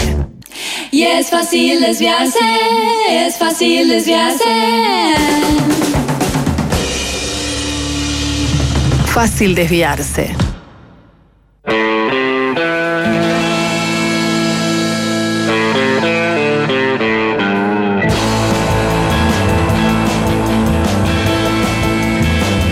Seguimos conversando con el ministro de Trabajo, Pablo Mieres. Hay muchísimo mensaje de la gente. Gente que, más allá de que Mieres. Este, Buenos o malos. Bueno, diría que todo. malos. Diría que malos porque hay, eh, más allá de, digamos, la- la- la- las cifras que puede presentar sobre recuperación salarial, sobre empleo. La este, gente está corta de guita. Exactamente. La gente, la gente se, se- sigue teniendo la percepción de que. Por un lado, que, de que digamos, perdió salario durante Sí, verdad. parte de, de- de- de este gobierno, porque lo perdió. Estamos recuperando ahora. Claro, Se está recuperando es verdad, ahora. Es verdad, eso es Es que verdad. no van a- la gente no va a recuperar lo que perdió y perdió sus ahorros y perdió su trabajo. Sí, el empleo también O sea, hay estuvo- descontento estructural también, ¿no? Sí. Importante, gente que, si bien ahora puede empezar a ver que le rinden un poco más los pesos, ¿no? Y que va, va- va- va recuperando salario, la que vivió, la vivió. ¿no? Absolutamente, y eso Mm. es entendible y, y te agrego más. Creo que en materia de empleo, este, cuando uno hace encuestas, la gente ve que el problema del empleo es uno de los que más aparecen. Por lo tanto, hay, gente que o le está yendo mal a él o conoce gente que le está yendo mal. Y de hecho, tenemos asignaturas pendientes. Yo siempre digo, eh, nos alegran los datos de empleo, pero no nos dejan satisfechos. ¿Por qué? Y bueno, por ejemplo, seguimos teniendo una tasa de desempleo entre los jóvenes que es el triple de la tasa de empleo de la sociedad en su conjunto. O sea, mientras tenemos 7,8 a nivel del total de la población, si tomás el, grupo de edad de 18 a 25, la tasa de desempleo es 24.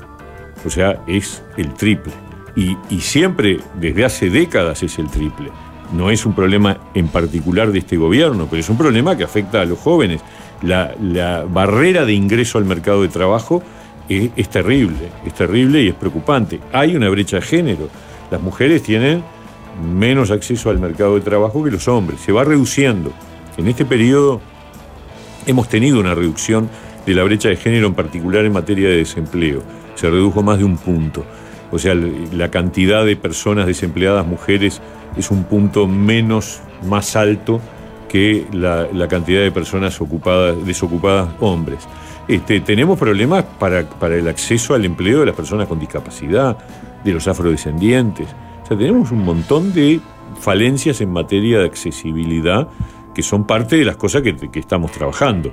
La ley de promoción del empleo para sectores vulnerables ha sido un instrumento que ojalá se usara más de lo que se ha usado, ¿no? Eh, tenemos la sensación de que podría usarse más y que el empleador muchas veces tiene miedo a la burocracia, tiene miedo a la demora en el proceso de contratación y se pierde de pronto de tener un, incentivo, un subsidio. Pero bueno, me parece que ahí tenemos que seguir trabajando, tenemos que seguir haciendo difusión del tema, ¿no? ¿Qué pasó este, en ANCAP? ¿Qué pasó con esa mesa de negociación? eh, donde obviamente formaba parte del Ministerio de Trabajo, que, eh, bueno, la versión por lo menos del presidente de ANCAP, de Alejandro Stipanisic, es una mesa donde están tocando temas salariales también, ¿no? Y otras cosas, pero este, él dice que en el marco de esa negociación, eh, el sindicato se puso duro con el tema de que se retiren los pliegos de la licitación por la industria cementera, para asociar la industria cementera ANCAP con un privado, y que bueno, y que el sindicato se retiró de la mesa. Hubo un comunicado también del sindicato puntualizando algunas cosas, pero de la perspectiva del Ministerio de Trabajo, ¿qué fue lo que sucedió en esa mesa? No, es que efectivamente pasó eso, es decir, nosotros, incluso con la mediación de representantes de la Dirección Nacional del PIT-CNT, ins- reinstalamos una mesa que hacía tiempo que se había, que había tenido dificultades entre Federación ANCAP y el directorio de ANCAP. Esa mesa duró un poco, no mucho, y al poco tiempo, este, efectivamente, el- el sindicato de ANCAP decidió dar por levantada la negociación, porque su foco es este, eh, una cosa que realmente eh, es difícil de entender, que es que están en contra del camino de asociación de ANCAP con un privado por el tema del cemento. Entonces se levantaron de la mesa y el directorio también. O sea, el directorio dijo, bueno, acá terminó la negociación y desde entonces a la fecha el Ministerio de Trabajo no ha intervenido más. ¿Cuánto pasó de eso? Y hace mes y medio, ¿no? Mes y medio, Sí, porque aparte ahora se han endurecido las posiciones, ¿no? Sí, sí, ¿Y es, qué- lo que, y- es lo que uno ve. eh, Ahora, también ahora, digo... ah, ¿Ve una salida para esto? Bueno, nosotros estamos eh, Dispuestos a negociar, pero no son los siempre que- dispuestos a mediar. A mediar. Pero la verdad, este, para bailar se necesitan dos y, y obviamente las relaciones no están en su mejor momento para nada. También digo, tengo que decirlo, me parece que es, eh, es una cosa que, que hay que poner arriba de la mesa. Este, ANCAP hace más de dos décadas que pierde todos los años en el cemento un montón de guita, alrededor de entre 10 y 15 millones de dólares. Son casi 260, 70 millones de dólares en los últimos 22 años. Entonces, buscar una solución a eso era una cosa evidente. Está claro que usted está del lado de- de- de- de- del gobierno no, y, y- y y- claro, en ese pero sentido. que- Ahora también usted es mediador, hace- ¿no? Pero lo he dicho hace años. Porque Es el decir, mediador tampoco puede, Sí, pero- tiene que cuidarse. Sí, pero a, a ver, pero, pero la mediación también tiene que ver con que el gobierno tiene su programa de gobierno. En el programa de gobierno esto estaba incluido. Había que buscar la manera de, de que esta sangría se frene. Y, la verdad, ¿por qué el Estado este, va a tener que eh, producir cemento en condiciones de pérdida, como si fuera un área esencial de la, de la actividad del país, y dándole además de ganar a los privados, porque como produce a pérdida, en, la competencia lo que genera es una ventaja para el que produce con eficiencia. Que entonces, eh, al final te levantan el precio del cemento por, por un problema de, de- de competencia. Entonces, esto hay que resolver, hay que resolverlo. Y entonces el problema es que Federación ANCAP convirtió esto en una especie de bandera ideológica este, eh, por encima de todo, y entonces la negociación se desvirtuó totalmente. Y quedó ahí, está trancada. Y, Y ahí estamos en una espiral de confrontación, está Una claro. espiral de confrontación que aparte este, puede llegar a tener un, un costo muy importante, no solo para la, la finanza de ANCAP, que en definitiva termina siendo un costo grande para la sociedad uruguaya, porque la empresa... es- Sí, la es- empresa es- es la está empresa ahora enfrentando un, un tema de una parada de, de la refinería para las obras de mantenimiento que le puede salir mucho más caro en la medida que los trabajadores de ANCAP, que además se les dijo a los trabajadores de ANCAP que ninguno iba a perder su trabajo ni sus condiciones laborales, no solo el trabajo, sino todos los beneficios laborales. O sea que no hay en, en juego ningún puesto de trabajo desde el punto de vista El de- traslado, el traslado de algunas familias, dice este, el sindicato ser, de, de ANCAP. no sabemos, de- en realidad. El traslado quizá de Paysandú a, otros, a, otro, a Montevideo. O sea, está, está la- garantizarle ante la eventual pérdida de, de puestos laborales que esa gente va a tener algún tipo de. Pero es que no hay pérdida de puestos laborales. No hay pérdida de puesto no, laboral. No, eso, eso es una realidad. Además, ANCAP, Bueno, el pero dice directorio ANCAP te- lo informó. A vos te dice, te traslado a tal lado. No, no es. La verdad que tengo mi, mi vida hecha acá. no. No, no, sé que esté planteado, pero esas son cosas que en todo caso se discuten, se, discuten pico. negocian. Claro, pero la verdad, acá hay un- una, una decisión que toma legítimamente un gobierno que tiene que cumplir un programa de gobierno y que tiene que tener, que, que tiene que, que ver con reducir una pérdida que hace años que existe. Yo a veces digo, la verdad, este, más allá de mi rol de mediación, que estará siempre disponible, pero en el periodo anterior, ANCAP perdió 800 millones de dólares que tuvimos que pagar todos los uruguayos para que no cerrara. En realidad, en el periodo En el an- en el anterior otro, al periodo en el anterior. otro, sí, en el otro. En el 15, en 2015, el, Estado uruguayo a fin de año, a las corridas, el Parlamento votó una asistencia financiera de 800 millones de dólares para que ANCAP no cerrara por, por los ne- negocios que se habían hecho entre el 2011 y 2014. Yo no vi a Federación ANCAP reclamar nada en aquel entonces donde se estaban haciendo esos malos negocios que fundieron ANCAP y ahora, porque vamos a tratar de resolver la asociación de ANCAP con un privado, pero seguir en el negocio del cemento y manteniendo toda la fuente de trabajo es un escándalo. Eh, Mieres, eh, tenemos pocos minutos, vamos a hablar un poquito de política, pero antes, un tema más que yo había mencionado. Imputaron a. La fiscalía pidió la imputación de Federico Kramerman por el atentado.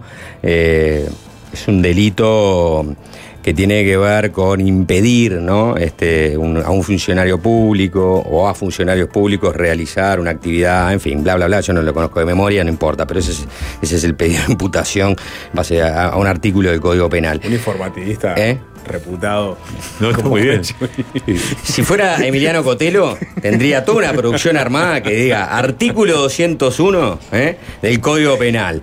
Si eventualmente se tratare de KKK, pero no soy, y la gente entiende que más o menos va por ahí la sí, mano sí. y quedan pocos Sí. minutos. El Sapo, humo- me hiciste el humo- perder el humo de Kramerman. varios minutos más. Sí, está, que fue por eso, fue por aprender una bengala ahí para. Le hago- el- le hago el- fácil, este. No, pero yo te voy a hacer la pregunta, más allá del tema. Diga, diga, diga. Porque la pregunta es la siguiente, ¿viste? El sapo te entrevera todo al final y terminás acá. eh.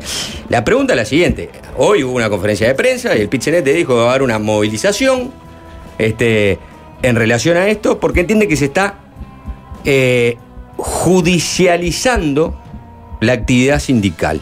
¿Qué piensa de eso? Que no tienen razón. O sea, acá lo que hubo es una, un accionar fuera del límite normal de las movilizaciones, que fue objeto de una denuncia, y la denuncia se tramita judicialmente. Entonces, eh, eh, eso pasa, ha pasado en otras circunstancias. Y, y razonablemente lo que estamos en un Estado de Derecho, la justicia es independiente, la justicia tendrá sus argumentos. Yo no, me puedo- no voy a opinar sobre la decisión de la justicia. La respeto, me parece que, que tomó la decisión que le pareció que tenía que tomar y nosotros desde el Ministerio de Trabajo lo que tenemos que decir es, re- eh, es respetar la decisión de la justicia. Mm, El pedido de, de- de- de imputación fue hecho por la fiscal eh, Fossati, ¿no?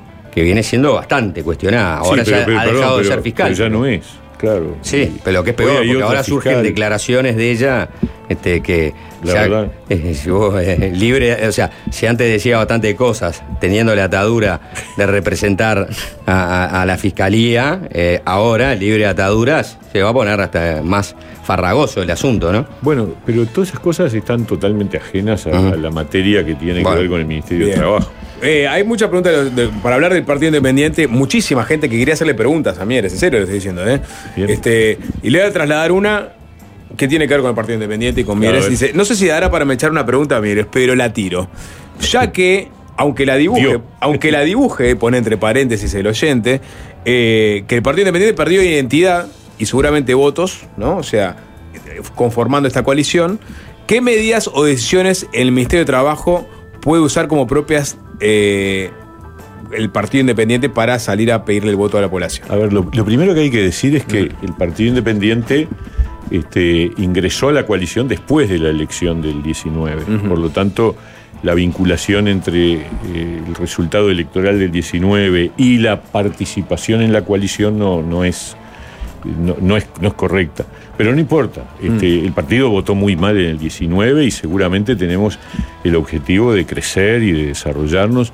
Yo creo que la- lo que ha demostrado el Partido Independiente en estos años es que tiene no solo eh, una trayectoria parlamentaria, que era lo que teníamos hasta el 2019, sino que ahora nos ha tocado gestionar y la gestión que estamos llevando adelante en distintos roles dentro del gobierno eh, ha sido muy buena. Este, la verdad. eh, ¿Pero no lo van a dar como un brazo ejecutor de- del Partido Nacional, de- de- del líder de la coalición? Nada que ver. ¿El Partido Independiente? Nosotros, nosotros somos un partido que tiene un conjunto de convicciones. Yo diría, cuando uno mira hacia atrás, este, la posibilidad de un acuerdo eh, que permitió esta coalición tuvo que ver con varias cosas. Uno, con el agotamiento de, de los gobiernos del Frente Amplio. Porque si uno mira, el tercer gobierno del Frente Amplio fue un gobierno inerte, sin ideas, sin propuestas, dijeron que iban a cambiar la educación, no tocaron nada, les faltó iniciativa con una caída de, de la economía, o un freno, no una caída, un freno de la economía, un freno incluso del salario real, porque al final una caída del empleo, sin ninguna duda.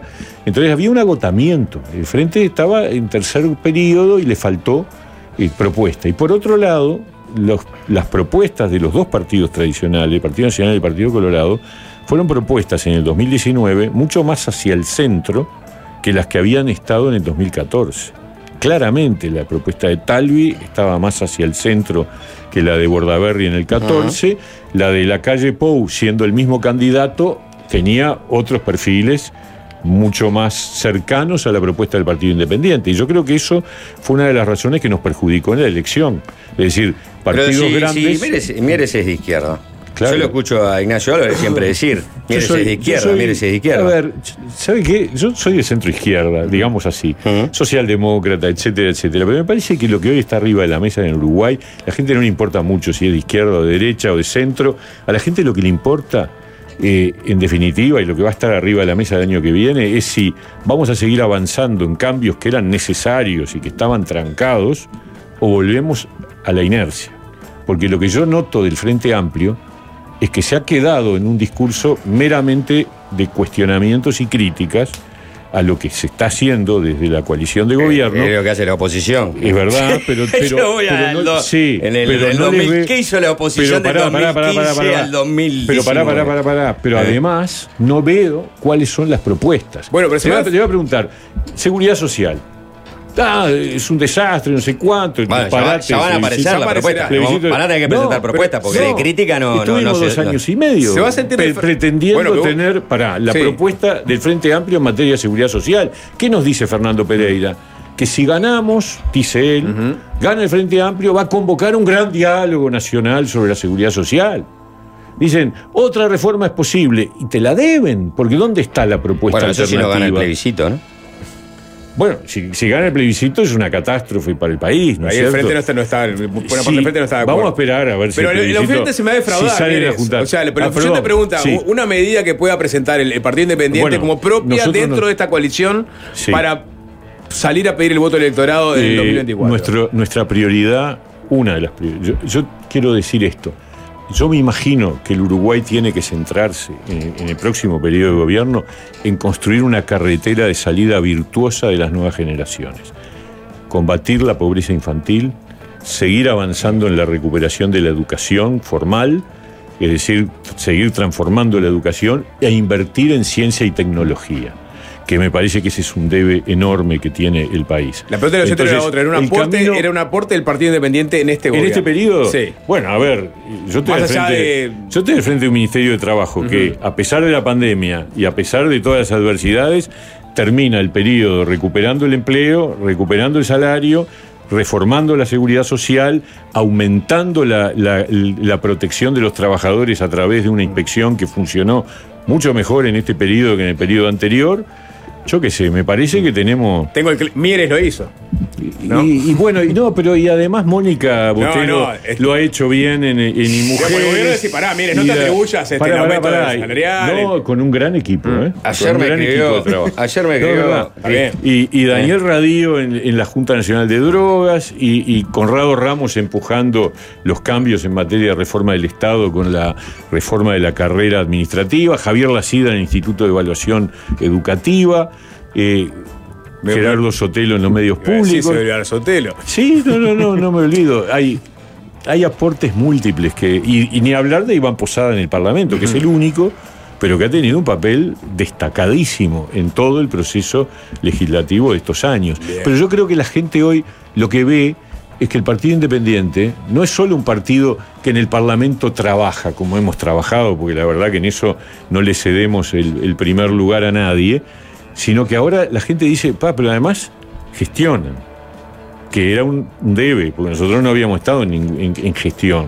Bueno, ahora gestionamos y demostramos que gestionamos. Y si uno se pone a mirar y, y- y el presidente saca la cuenta a esta altura, ¿qué partido no le generó ningún problema? De ningún lío grande, ni de ningún fracaso. El partido de la gente. teniendo responsabilidades de gobierno. El partido independiente. Pablo Esa es la realidad. A ver, no escupo para el, Bueno, pero la gente que está enojada con este gobierno dice, vos, este, eh, Mieres es parte de, también de la Somos parte de este gobierno, de mucha honra, estamos convencidos de que había que hacer estos cambios y más, creo que el año que viene el debate va a ser entre seguir avanzando con, un, con una propuesta que tendrá nuevas cosas y nosotros vamos a incorporar esto que recién sí. dije pero no, no pude desarrollar. O sea, el pero año que viene ya la podremos, ya podremos sí. hablar. Este, y, y- y, por cierto, ese va a ser el gran debate y el Partido Independiente va a estar del lado de seguir avanzando en los cambios. Bien, eh, Pablo Mieres, ministro de Trabajo. Gracias por estos minutos. No, encantado, un gusto. Fácil desviarse.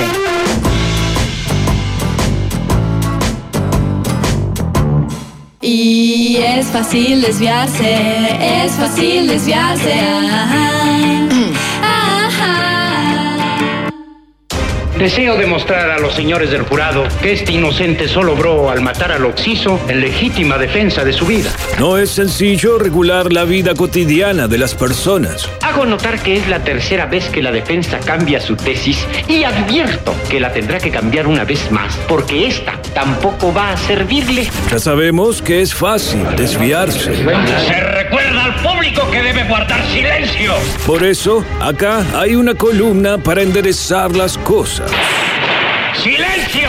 Penal. Piden penal, piden penal, eh, piden penal. Juicio y reproche. No, esto es penal. Esto es penal. ¡Silencio! Tiene que cobrar penal, eh. Derecho penal sustantivo con Juan Manuel González Rossi.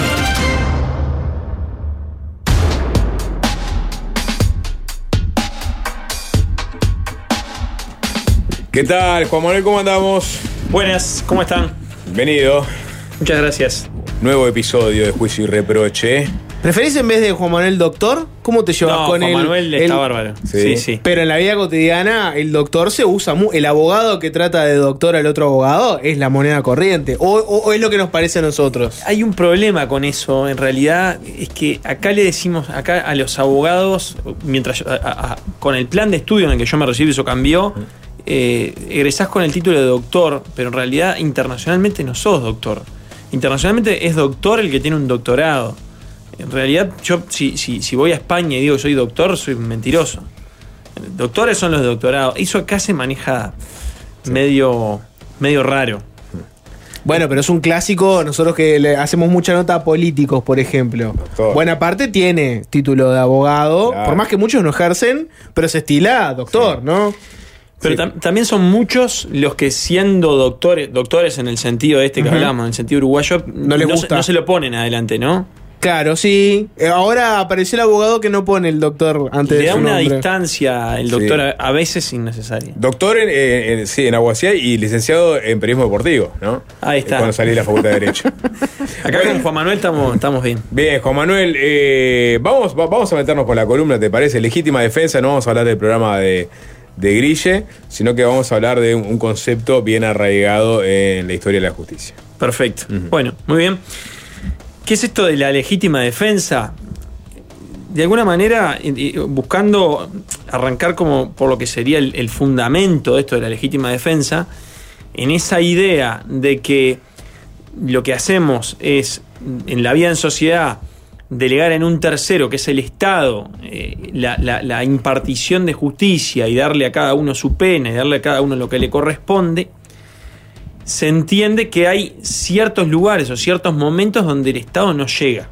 Bueno, entonces el Estado te- puede impedir a vos que te vengues. Vos, vos fuiste víctima de un delito el Estado te impide que te vengues porque la pena la pone el Estado. Pero hay momentos que el Estado no llega. Entonces, si a vos te están agrediendo, de alguna manera el fundamento está en que, bueno, Estado, esta déjamela, porque es la única manera que yo tengo de defenderme, porque vos no me podés, no me vas a poder defender acá. Entonces, la legítima defensa forma parte de eso que se llaman causas de justificación. Lo, lo que, lo que dice de alguna manera la ley, la norma, el ordenamiento jurídico acá es, hay determinado tipo de conductas que si bien a priori encuadran en un delito, porque dispararle a alguien y ocasionarle la muerte a, eh, a priori encuadran en un delito, hay, est- está justificada por el derecho. Hay cierto tipo de conductas que pese a priori parecer delitos, están justificadas, ¿no? El cumplimiento de la ley, la legítima defensa, el estado de necesidad. Están justificadas. Se puede. Hay, hay quienes dicen que el Código Penal establece prohibiciones, mandatos y permisos. Prohibiciones, el artículo, el, el delito de homicidio. El que dice, el que diere muerto a otra persona, etcétera, etcétera, será penado con tal. La norma que se deduce de ahí es, está prohibido matar. Ahí tenés una prohibición.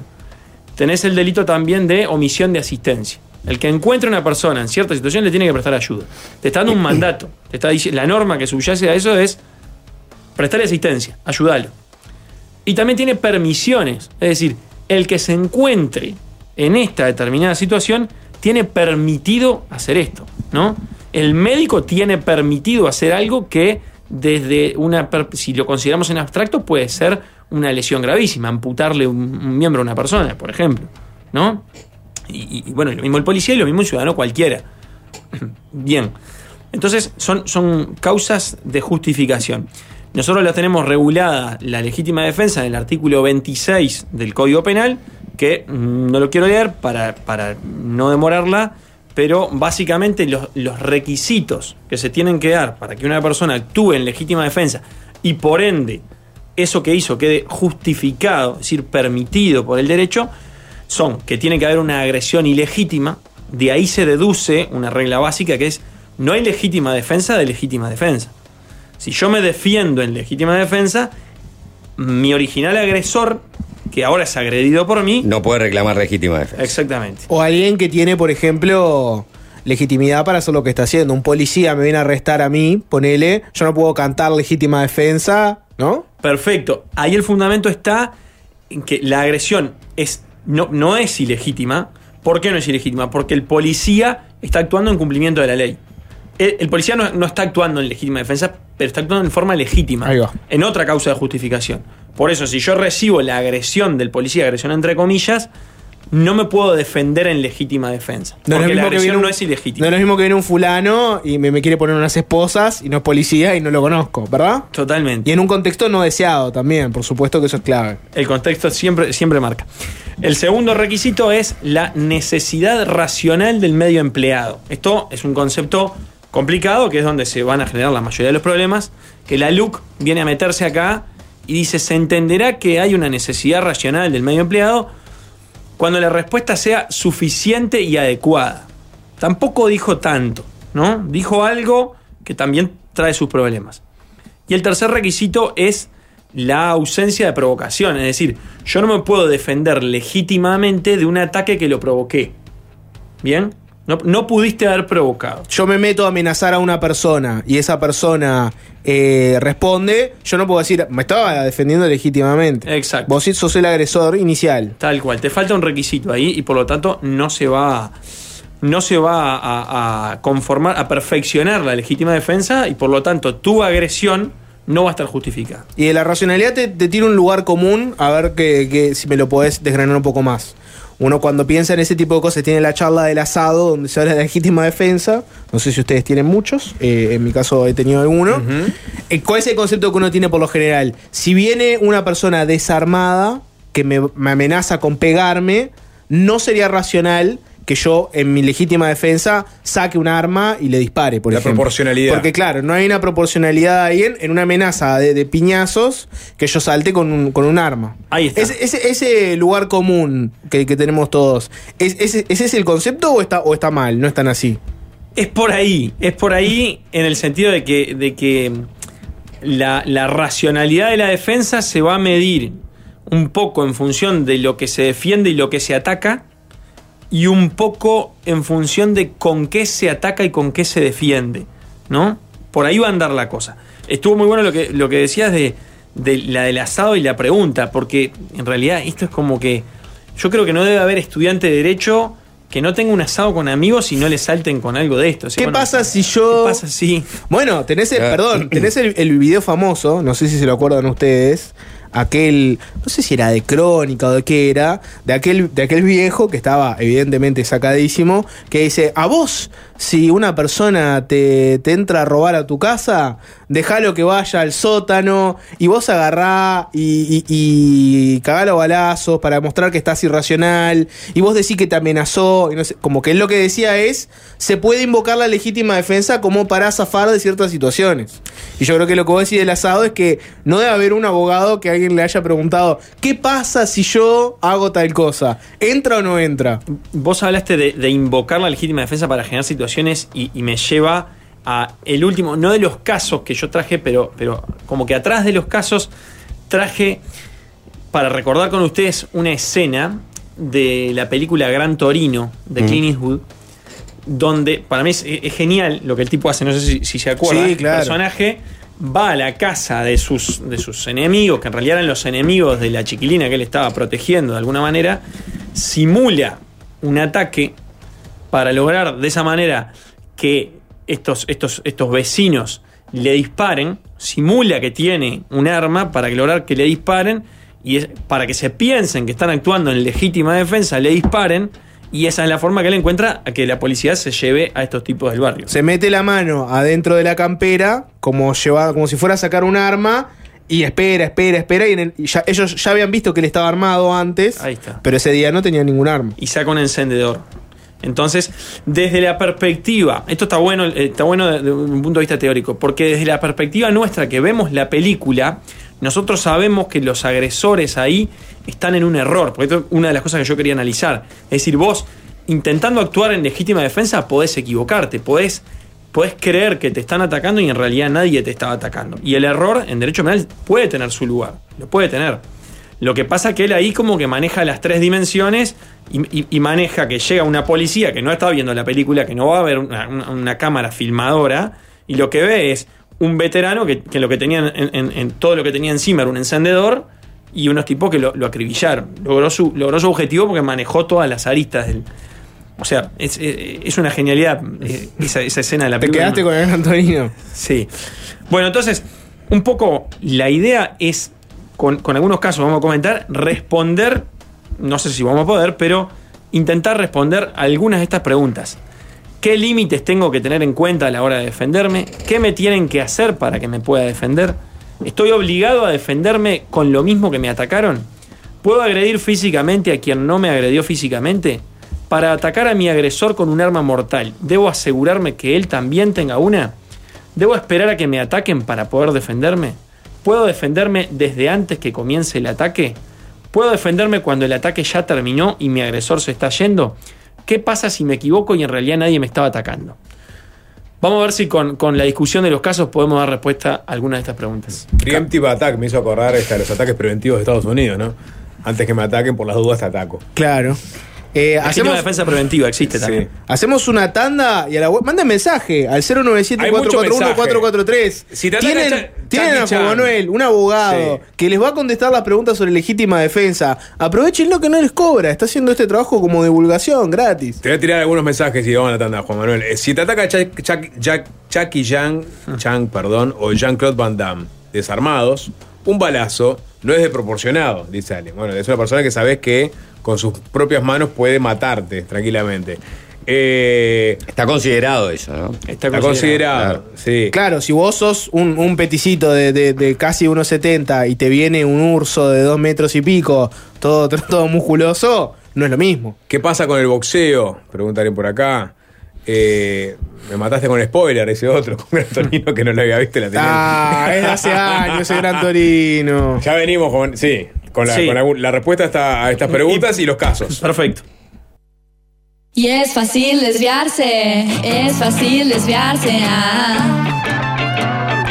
Fácil desviarse.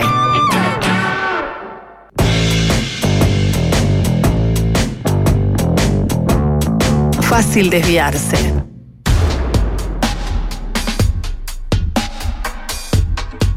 Seguimos con Juan Manuel González Rossi, abogado penalista, con este episodio de juicio y reproche. Hablando de legítima defensa, vamos a pasar los casos, Juan Manuel. Muy bien. ¿Te parece? Me parece bárbaro. ¿Querés que arranque con el primero? Dale. ¿Ya estamos? Sí, bueno.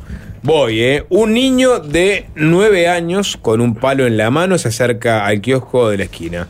Una vez frente a la señora Iris, de 66 años de edad, y 42 años al frente de ese kiosco, la mira fijo mostrándole el palo y le dice, dame toda la plata que tengas vieja porque te aseguro que te mato a palazos.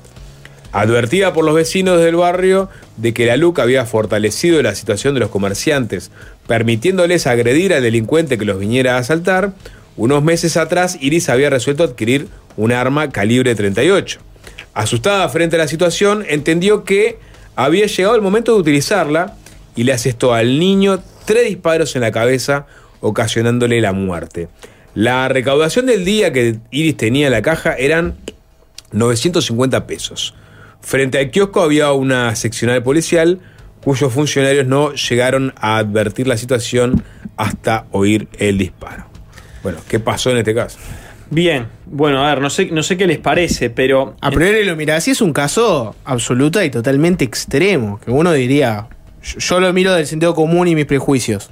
Dirían, no encuadra en la legítima defensa. Desproporcionada Habla- reacción. de- Hablamos de un niño de 9 años que viene con un palo a asaltar un kiosco, que amenaza a la kiosquera y la kiosquera está enfrente de una seccional también. Y la recaudación del día había sido además 950 pesos. Yo miro todos esos elementos y, y- y digo, bueno, me parece que fue desproporcionado. Sí, tenemos una, una, uno de los agregados que trajo la LUC acá que dice: se entenderá que concurren los tres requisitos cuando, dos puntos, y una es aquel que repele el ingreso de personas extrañas con violencia o amenazas en las cosas o personas o con la generación de una situación de peligro para la vida o demás derechos en un establecimiento que desarrolle actividad comercial, industrial o agraria en los términos en definitiva, es un elemento más. son, son presunciones que trae la LUC, ¿no? Es decir, a falta de pruebas, me quedo con esto. Me quedo con que actuaste en legítima defensa si había alguien intentando entrar y amenazando tu vida de alguna manera. Pero te hago una pregunta ahí. ¿No te parece que el espíritu de esa modificación de la LUC es como para que uno pueda intentar repeler la entrada de un agresor? Yo pienso en este caso de, de- la kiosquera, ¿no?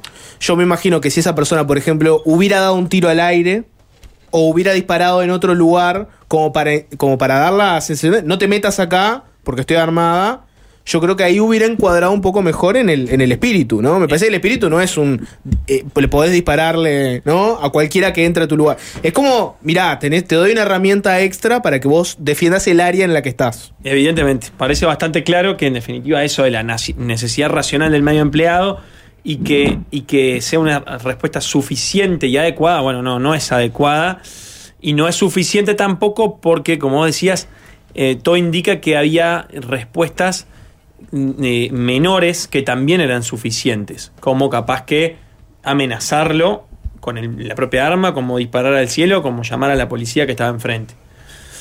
¿Cuál fue la resolución? ¿Esto es un caso real? No, no, esto no Ah, son casos reales. La gente es- pregunta, ¿es un caso real? La vez pasada has traído casos reales y en este caso hipotético. Son casos inspirados en casos reales. Inspirados en casos reales. ¿Quieren ir al 2? Vamos. Les leo el 2. Es eh, similar, pero con, con algunas diferencias importantes. Dice: Caso 2. Raúl, dueño de un hábitat en el centro de Montevideo, ha sido víctima de tres rapiñas en los últimos seis meses. En ninguna de ellas reaccionó, permitiendo la huida de los delincuentes. Ya harto de la situación, resolvió adquirir un arma. La semana pasada, una vez más, dos sujetos armados ingresan al local de pagos. Tras amenazar a la cajera con pegarle un tiro, lograron hacerse de la totalidad de la recaudación del día. Una vez que tenían la recaudación, comenzaron a ajustar sus pertenencias, mochilas y un casco que habían dejado en el piso, a la vez que comenzaban a abandonar el local. Raúl, escondido desde su oficina, le asestó dos disparos a cada uno de los delincuentes, ocasionándoles la muerte. Los rapiñeros no tenían consigo ningún tipo de arma. Ahí está. A, posteriori se, se- ve que si bien los rapiñeros habían amenazado a la cajera, no tenían ningún arma. Entonces acá un poco lo que, lo que se plantea es, primero hay una cuestión de la actualidad de esa, de esa agresión, ¿no? Porque en, eso de que tiene que haber una agresión ilegítima, tiene que ya haber y tiene que todavía haber, ¿se entiende? Es decir, tenemos que estar en la agresión o, o es inminente que me están agrediendo o aún me están agrediendo. Pero si ya no me están agrediendo, si ya se están yendo, entonces ya no hay agresión. Eso, eso es primero es un, un- un elemento que acá está bastante border porque se estaban yendo, ¿no? Entonces, eso de la supuesta amenaza contra la vida, bueno, había, si es que la había habido, porque al final no había armas, había cesado. Y después está también el problema de si esa, esa defensa es suficiente y adecuada. Es decir, con el diario del lunes sabemos que no, no había un arma. Por lo tanto, parece que hay una, una desproporción entre medios de ataque y medios de defensa. Decir, Pero no entra ahí el- lo que hablaste antes del error, porque ellos entraron amenazando, en este caso hipotético, entraron amenazando con pegarle un tiro a alguien. Y capaz que hasta tenían algo en la mano, que vos no viste bien. Y en una situación de estas es muy fácil para cualquiera decir, mirá, la verdad que entre la adrenalina, estar amenazado, ya me rapiñaron dos veces, entró alguien amenazándome diciéndome te voy a pegar un tiro, y yo vi que estaba con la mano alzada, la verdad que pensé que tenía un arma. Exactamente, lo del error lo que pasa es que lo habíamos hablado en la tanda, pero, pero eh, eh, es, importante el punto porque ahí aparece otro de los elementos que es la, la- la exigibilidad, ¿no? ¿Qué tan exigible le es a la persona que se está defendiendo que se cerciore con detalle de cuáles son los elementos con los que cuentan los agresores?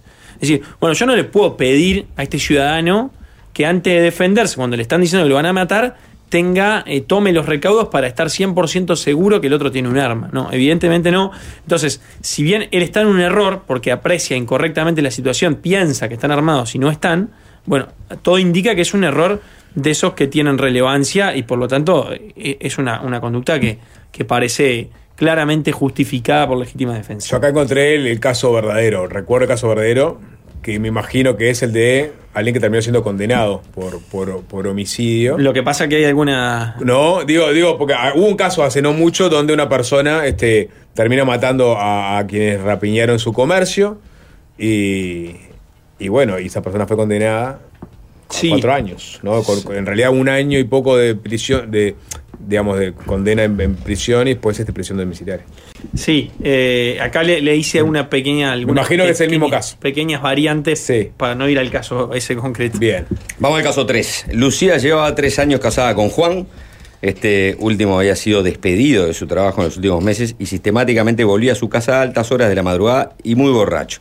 Cada vez que llegaba pretendía tener sexo con Lucía y ante la negativa de esta comenzaba a pegarle hasta lograr su consentimiento. Los golpes eran cada vez más fuertes, al punto en que en los últimos dos episodios Lucía pensó que no iba a sobrevivir, puesto que Juan le había este, comenzado a golpear en la cabeza con la lámpara de luz que era de hierro. La mañana siguiente al último ataque, Lucía amaneció antes que Juan, tomó un cuchillo de la cocina y mientras este dormía le asestó 36 puñaladas provocando su muerte en el acto.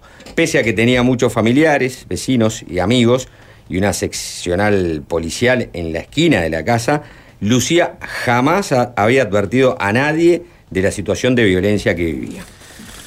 Bien, esto es lo que se llama el homicidio liberatorio, ¿no? Acá la, pata flaca, en este caso, eh, está de vuelta en la, en la actualidad de la agresión, ¿no? La, la legítima defensa lo que te dice es que vos tenés que estar sufriendo en forma actual o inminente una agresión ilegítima. Desde una perspectiva bien estricta, alguien podría decir, vos, Lucía, esta mañana no estás sufriendo una agresión porque tu agresor está dormido. Te levantabas, abrías la puerta de la casa y te ibas a la seccional más cercana y no ibas a ser agredida. Ahí está. Ahí después tenemos una cuestión también de exigibilidad, de ir por otras alternativas, de ir por medio más lesivo. Y en estos casos, en más de uno se ha entendido que, que ese requisito de la actualidad, en este tipo de casos, se entiende como que abarca todo un periodo, que nunca cesa, que es una situación constante de peligro. Bueno, y es un, es un fundamento que se utiliza para llegar a una a justificar por legítima defensa una agresión de estas, que si no, podría no estar justificado, pero podrían haber otros elementos, otros, otros fundamentos de derecho penal para no, no ya justificar, pero sí no imponer una pena a esta persona. Es un poquito más fino. Y, no- una pregunta, ¿y no pesa acá que no haya ido en ningún momento, no haya recurrido en ningún momento al, al Estado? Porque una de las cosas que decía el caso es, nunca hizo una denuncia, nunca, o sea, vivió todo esto, pero nunca, nunca nadie supo lo que estaba ocurriendo. Entonces no, no sería un elemento como para mirarlo y decir, bueno, tenés un ejemplo de alguien que no es lo mismo que hubiera ido y, no, le hubiera dado ninguna respuesta al Estado. Claro, lo, que- lo, que, lo que no hay duda es que no fue por el medio defensivo menos lesivo. Eh, tampoco es claro que otro medio de defensa como esos la hubiera puesto a salvo, ¿no? Porque tampoco es claro que ella hubiera hablado con amigos y con vecinos y la denuncia y la hubiera puesto a salvo. Como para que uno pudiera pararse más firme, es decir, mirá, si hacías esto o otro, no te pasaba nada. Claro. Y, y- y a la sociedad le costaba un poquito menos. Juan, Juan Manuel, nos queda para un caso. Dale. Elegiste cuál, ¿cuál te cuatro o gusta cinco. más? 4 o el 5. Y. No, elegilo vos. Eh, vamos con el cuarto, Sapo, dale sí, con el cuarto. Dale. Anselmo, un señor de 90 años, se encuentra en su silla de ruedas, solo en el jardín de su casa. Sobre el muro que da a la calle tiene apoyada una botella de whisky importado y muy caro, que pretende tomar esta noche y que está así porque el hijo pasó apurado y se la dejó. Un joven rapiñero del barrio toma conocimiento de la situación y sabiendo del estado del señor, pasa corriendo frente al muro para tomar la botella y seguir. Anselmo tiene una escopeta en sus manos y tan solo alcanza a ver la cabeza del joven, puesto que el resto del cuerpo está cubierto por el muro. Le dispara la cabeza, acierta y el joven fallece. La botella cae al piso y se rompe. Esto, si bien este caso, de- eh, intuitivamente creo que todos lo resolveríamos de la misma manera por la, por la desproporción que implica y por, y por el sentimiento de injusticia para ese joven que también parece que, que nos marca, que nos invade, eh, sí es interesante para, para llevar al extremo ciertos fundamentos, hasta el absurdo, a ver hasta dónde resisten. Porque en definitiva lo que termina imponiéndose acá es, eh, hay, dos opciones y hay que tomar una o la otra y, y ninguna de las dos nos queda del todo cómoda. Una es decirle a este señor Anselmo, mire Anselmo, como el medio menos lesivo que usted tiene para frenar este ataque contra, contra su propiedad es matarlo, tiene que evitar y tiene que tolerar, está, está obligado por el Estado a tolerar que le roben la botella de whisky. Y la otra es decir, como el medio menos lesivo que tiene es este, no me interesa qué tan fuerte y qué tan desproporcionado puede ser. Es dentro de los medios que tiene para defenderse el mínimo. Y bueno, si es grave, es grave y por lo tanto se metieron con él y esto está justificado. Entonces, evidentemente ninguna de las dos respuestas nos deja del todo conformes, más allá de que intuitivamente nadie, creo yo, que nadie entendería este, razonable justificar como legítima defensa un caso de este tipo. Es un tema recontra apasionante y nos pasamos de tiempo. Te, te voy a matar porque te voy a hacer una pregunta medio compleja. Un minuto, minuto Bien. para ganar. Eh, ¿Existe algún caso donde uno pueda decir, eh, para defender una- un, un bien, una propiedad este, o plata, eh, está justificado la legítima defensa que termina eh, cobrándose la vida de alguien? Y si querés decir el ejemplo extremo, te pongo un ejemplo extremo. Una persona que le acaban de robar todos sus ahorros ¿no? Salió, de, fue al banco, sacó todos sus ahorros, está con una enfermedad terminal, precisaba eso para un tratamiento médico, se lo acaban de robar, es como si le hubieras eh, robado la vida prácticamente. ¿no? ¿Existe algún caso donde uno pueda decir hubo una pérdida económica que igual eh, ameritó la, la pérdida de la vida del ata- atacante? Lo, la prim- lo primero que diría es que algo que durante un tiempo estuvo en discusión y es si tenía que existir proporcionalidad entre bienes jurídicos, es decir, si me atacan propiedad puedo atacar propiedad, si me atacan integridad física y vida con vida, eso que, que ya con la legislación anterior no era así, más allá de que había alguno que lo sostenía, la LUC vino a hacer explícito lo que ya estaba, ¿no? Es decir, bueno, no, no- esa correspondencia no. Y, y lo dice explícitamente. Vos podés defender tu propiedad, agre- agredir, agredir la vida, la integridad física, independientemente que te hayan agredido a vos. Eso desde la norma. Ahora, lo que pasa es que vos ahí planteás después un híbrido. O, o sea, en teoría ya se podría, se podría defender. O planteás un híbrido que es que de forma indirecta yo entiendo que me están atacando mi vida. ¿No? Mis ahorros, todo lo que, claro. Está, y, y- y me parece que por el caso que vos planteabas, puede haber un problema de actualidad de la agresión. la agresión, si no es actual, no es defensa, es venganza. Bien, te, te entiendo. Por ahí. Bueno, Juan Manuel González, gracias y nos vemos. A ustedes sí, perdón por la extensión. No, No, no, para contrario. nada, al revés. Qué Podríamos seguir ratísimo, pero. Nos fuimos, se viene 3 a 0. Chau, chau. Chao. Fácil desviarse.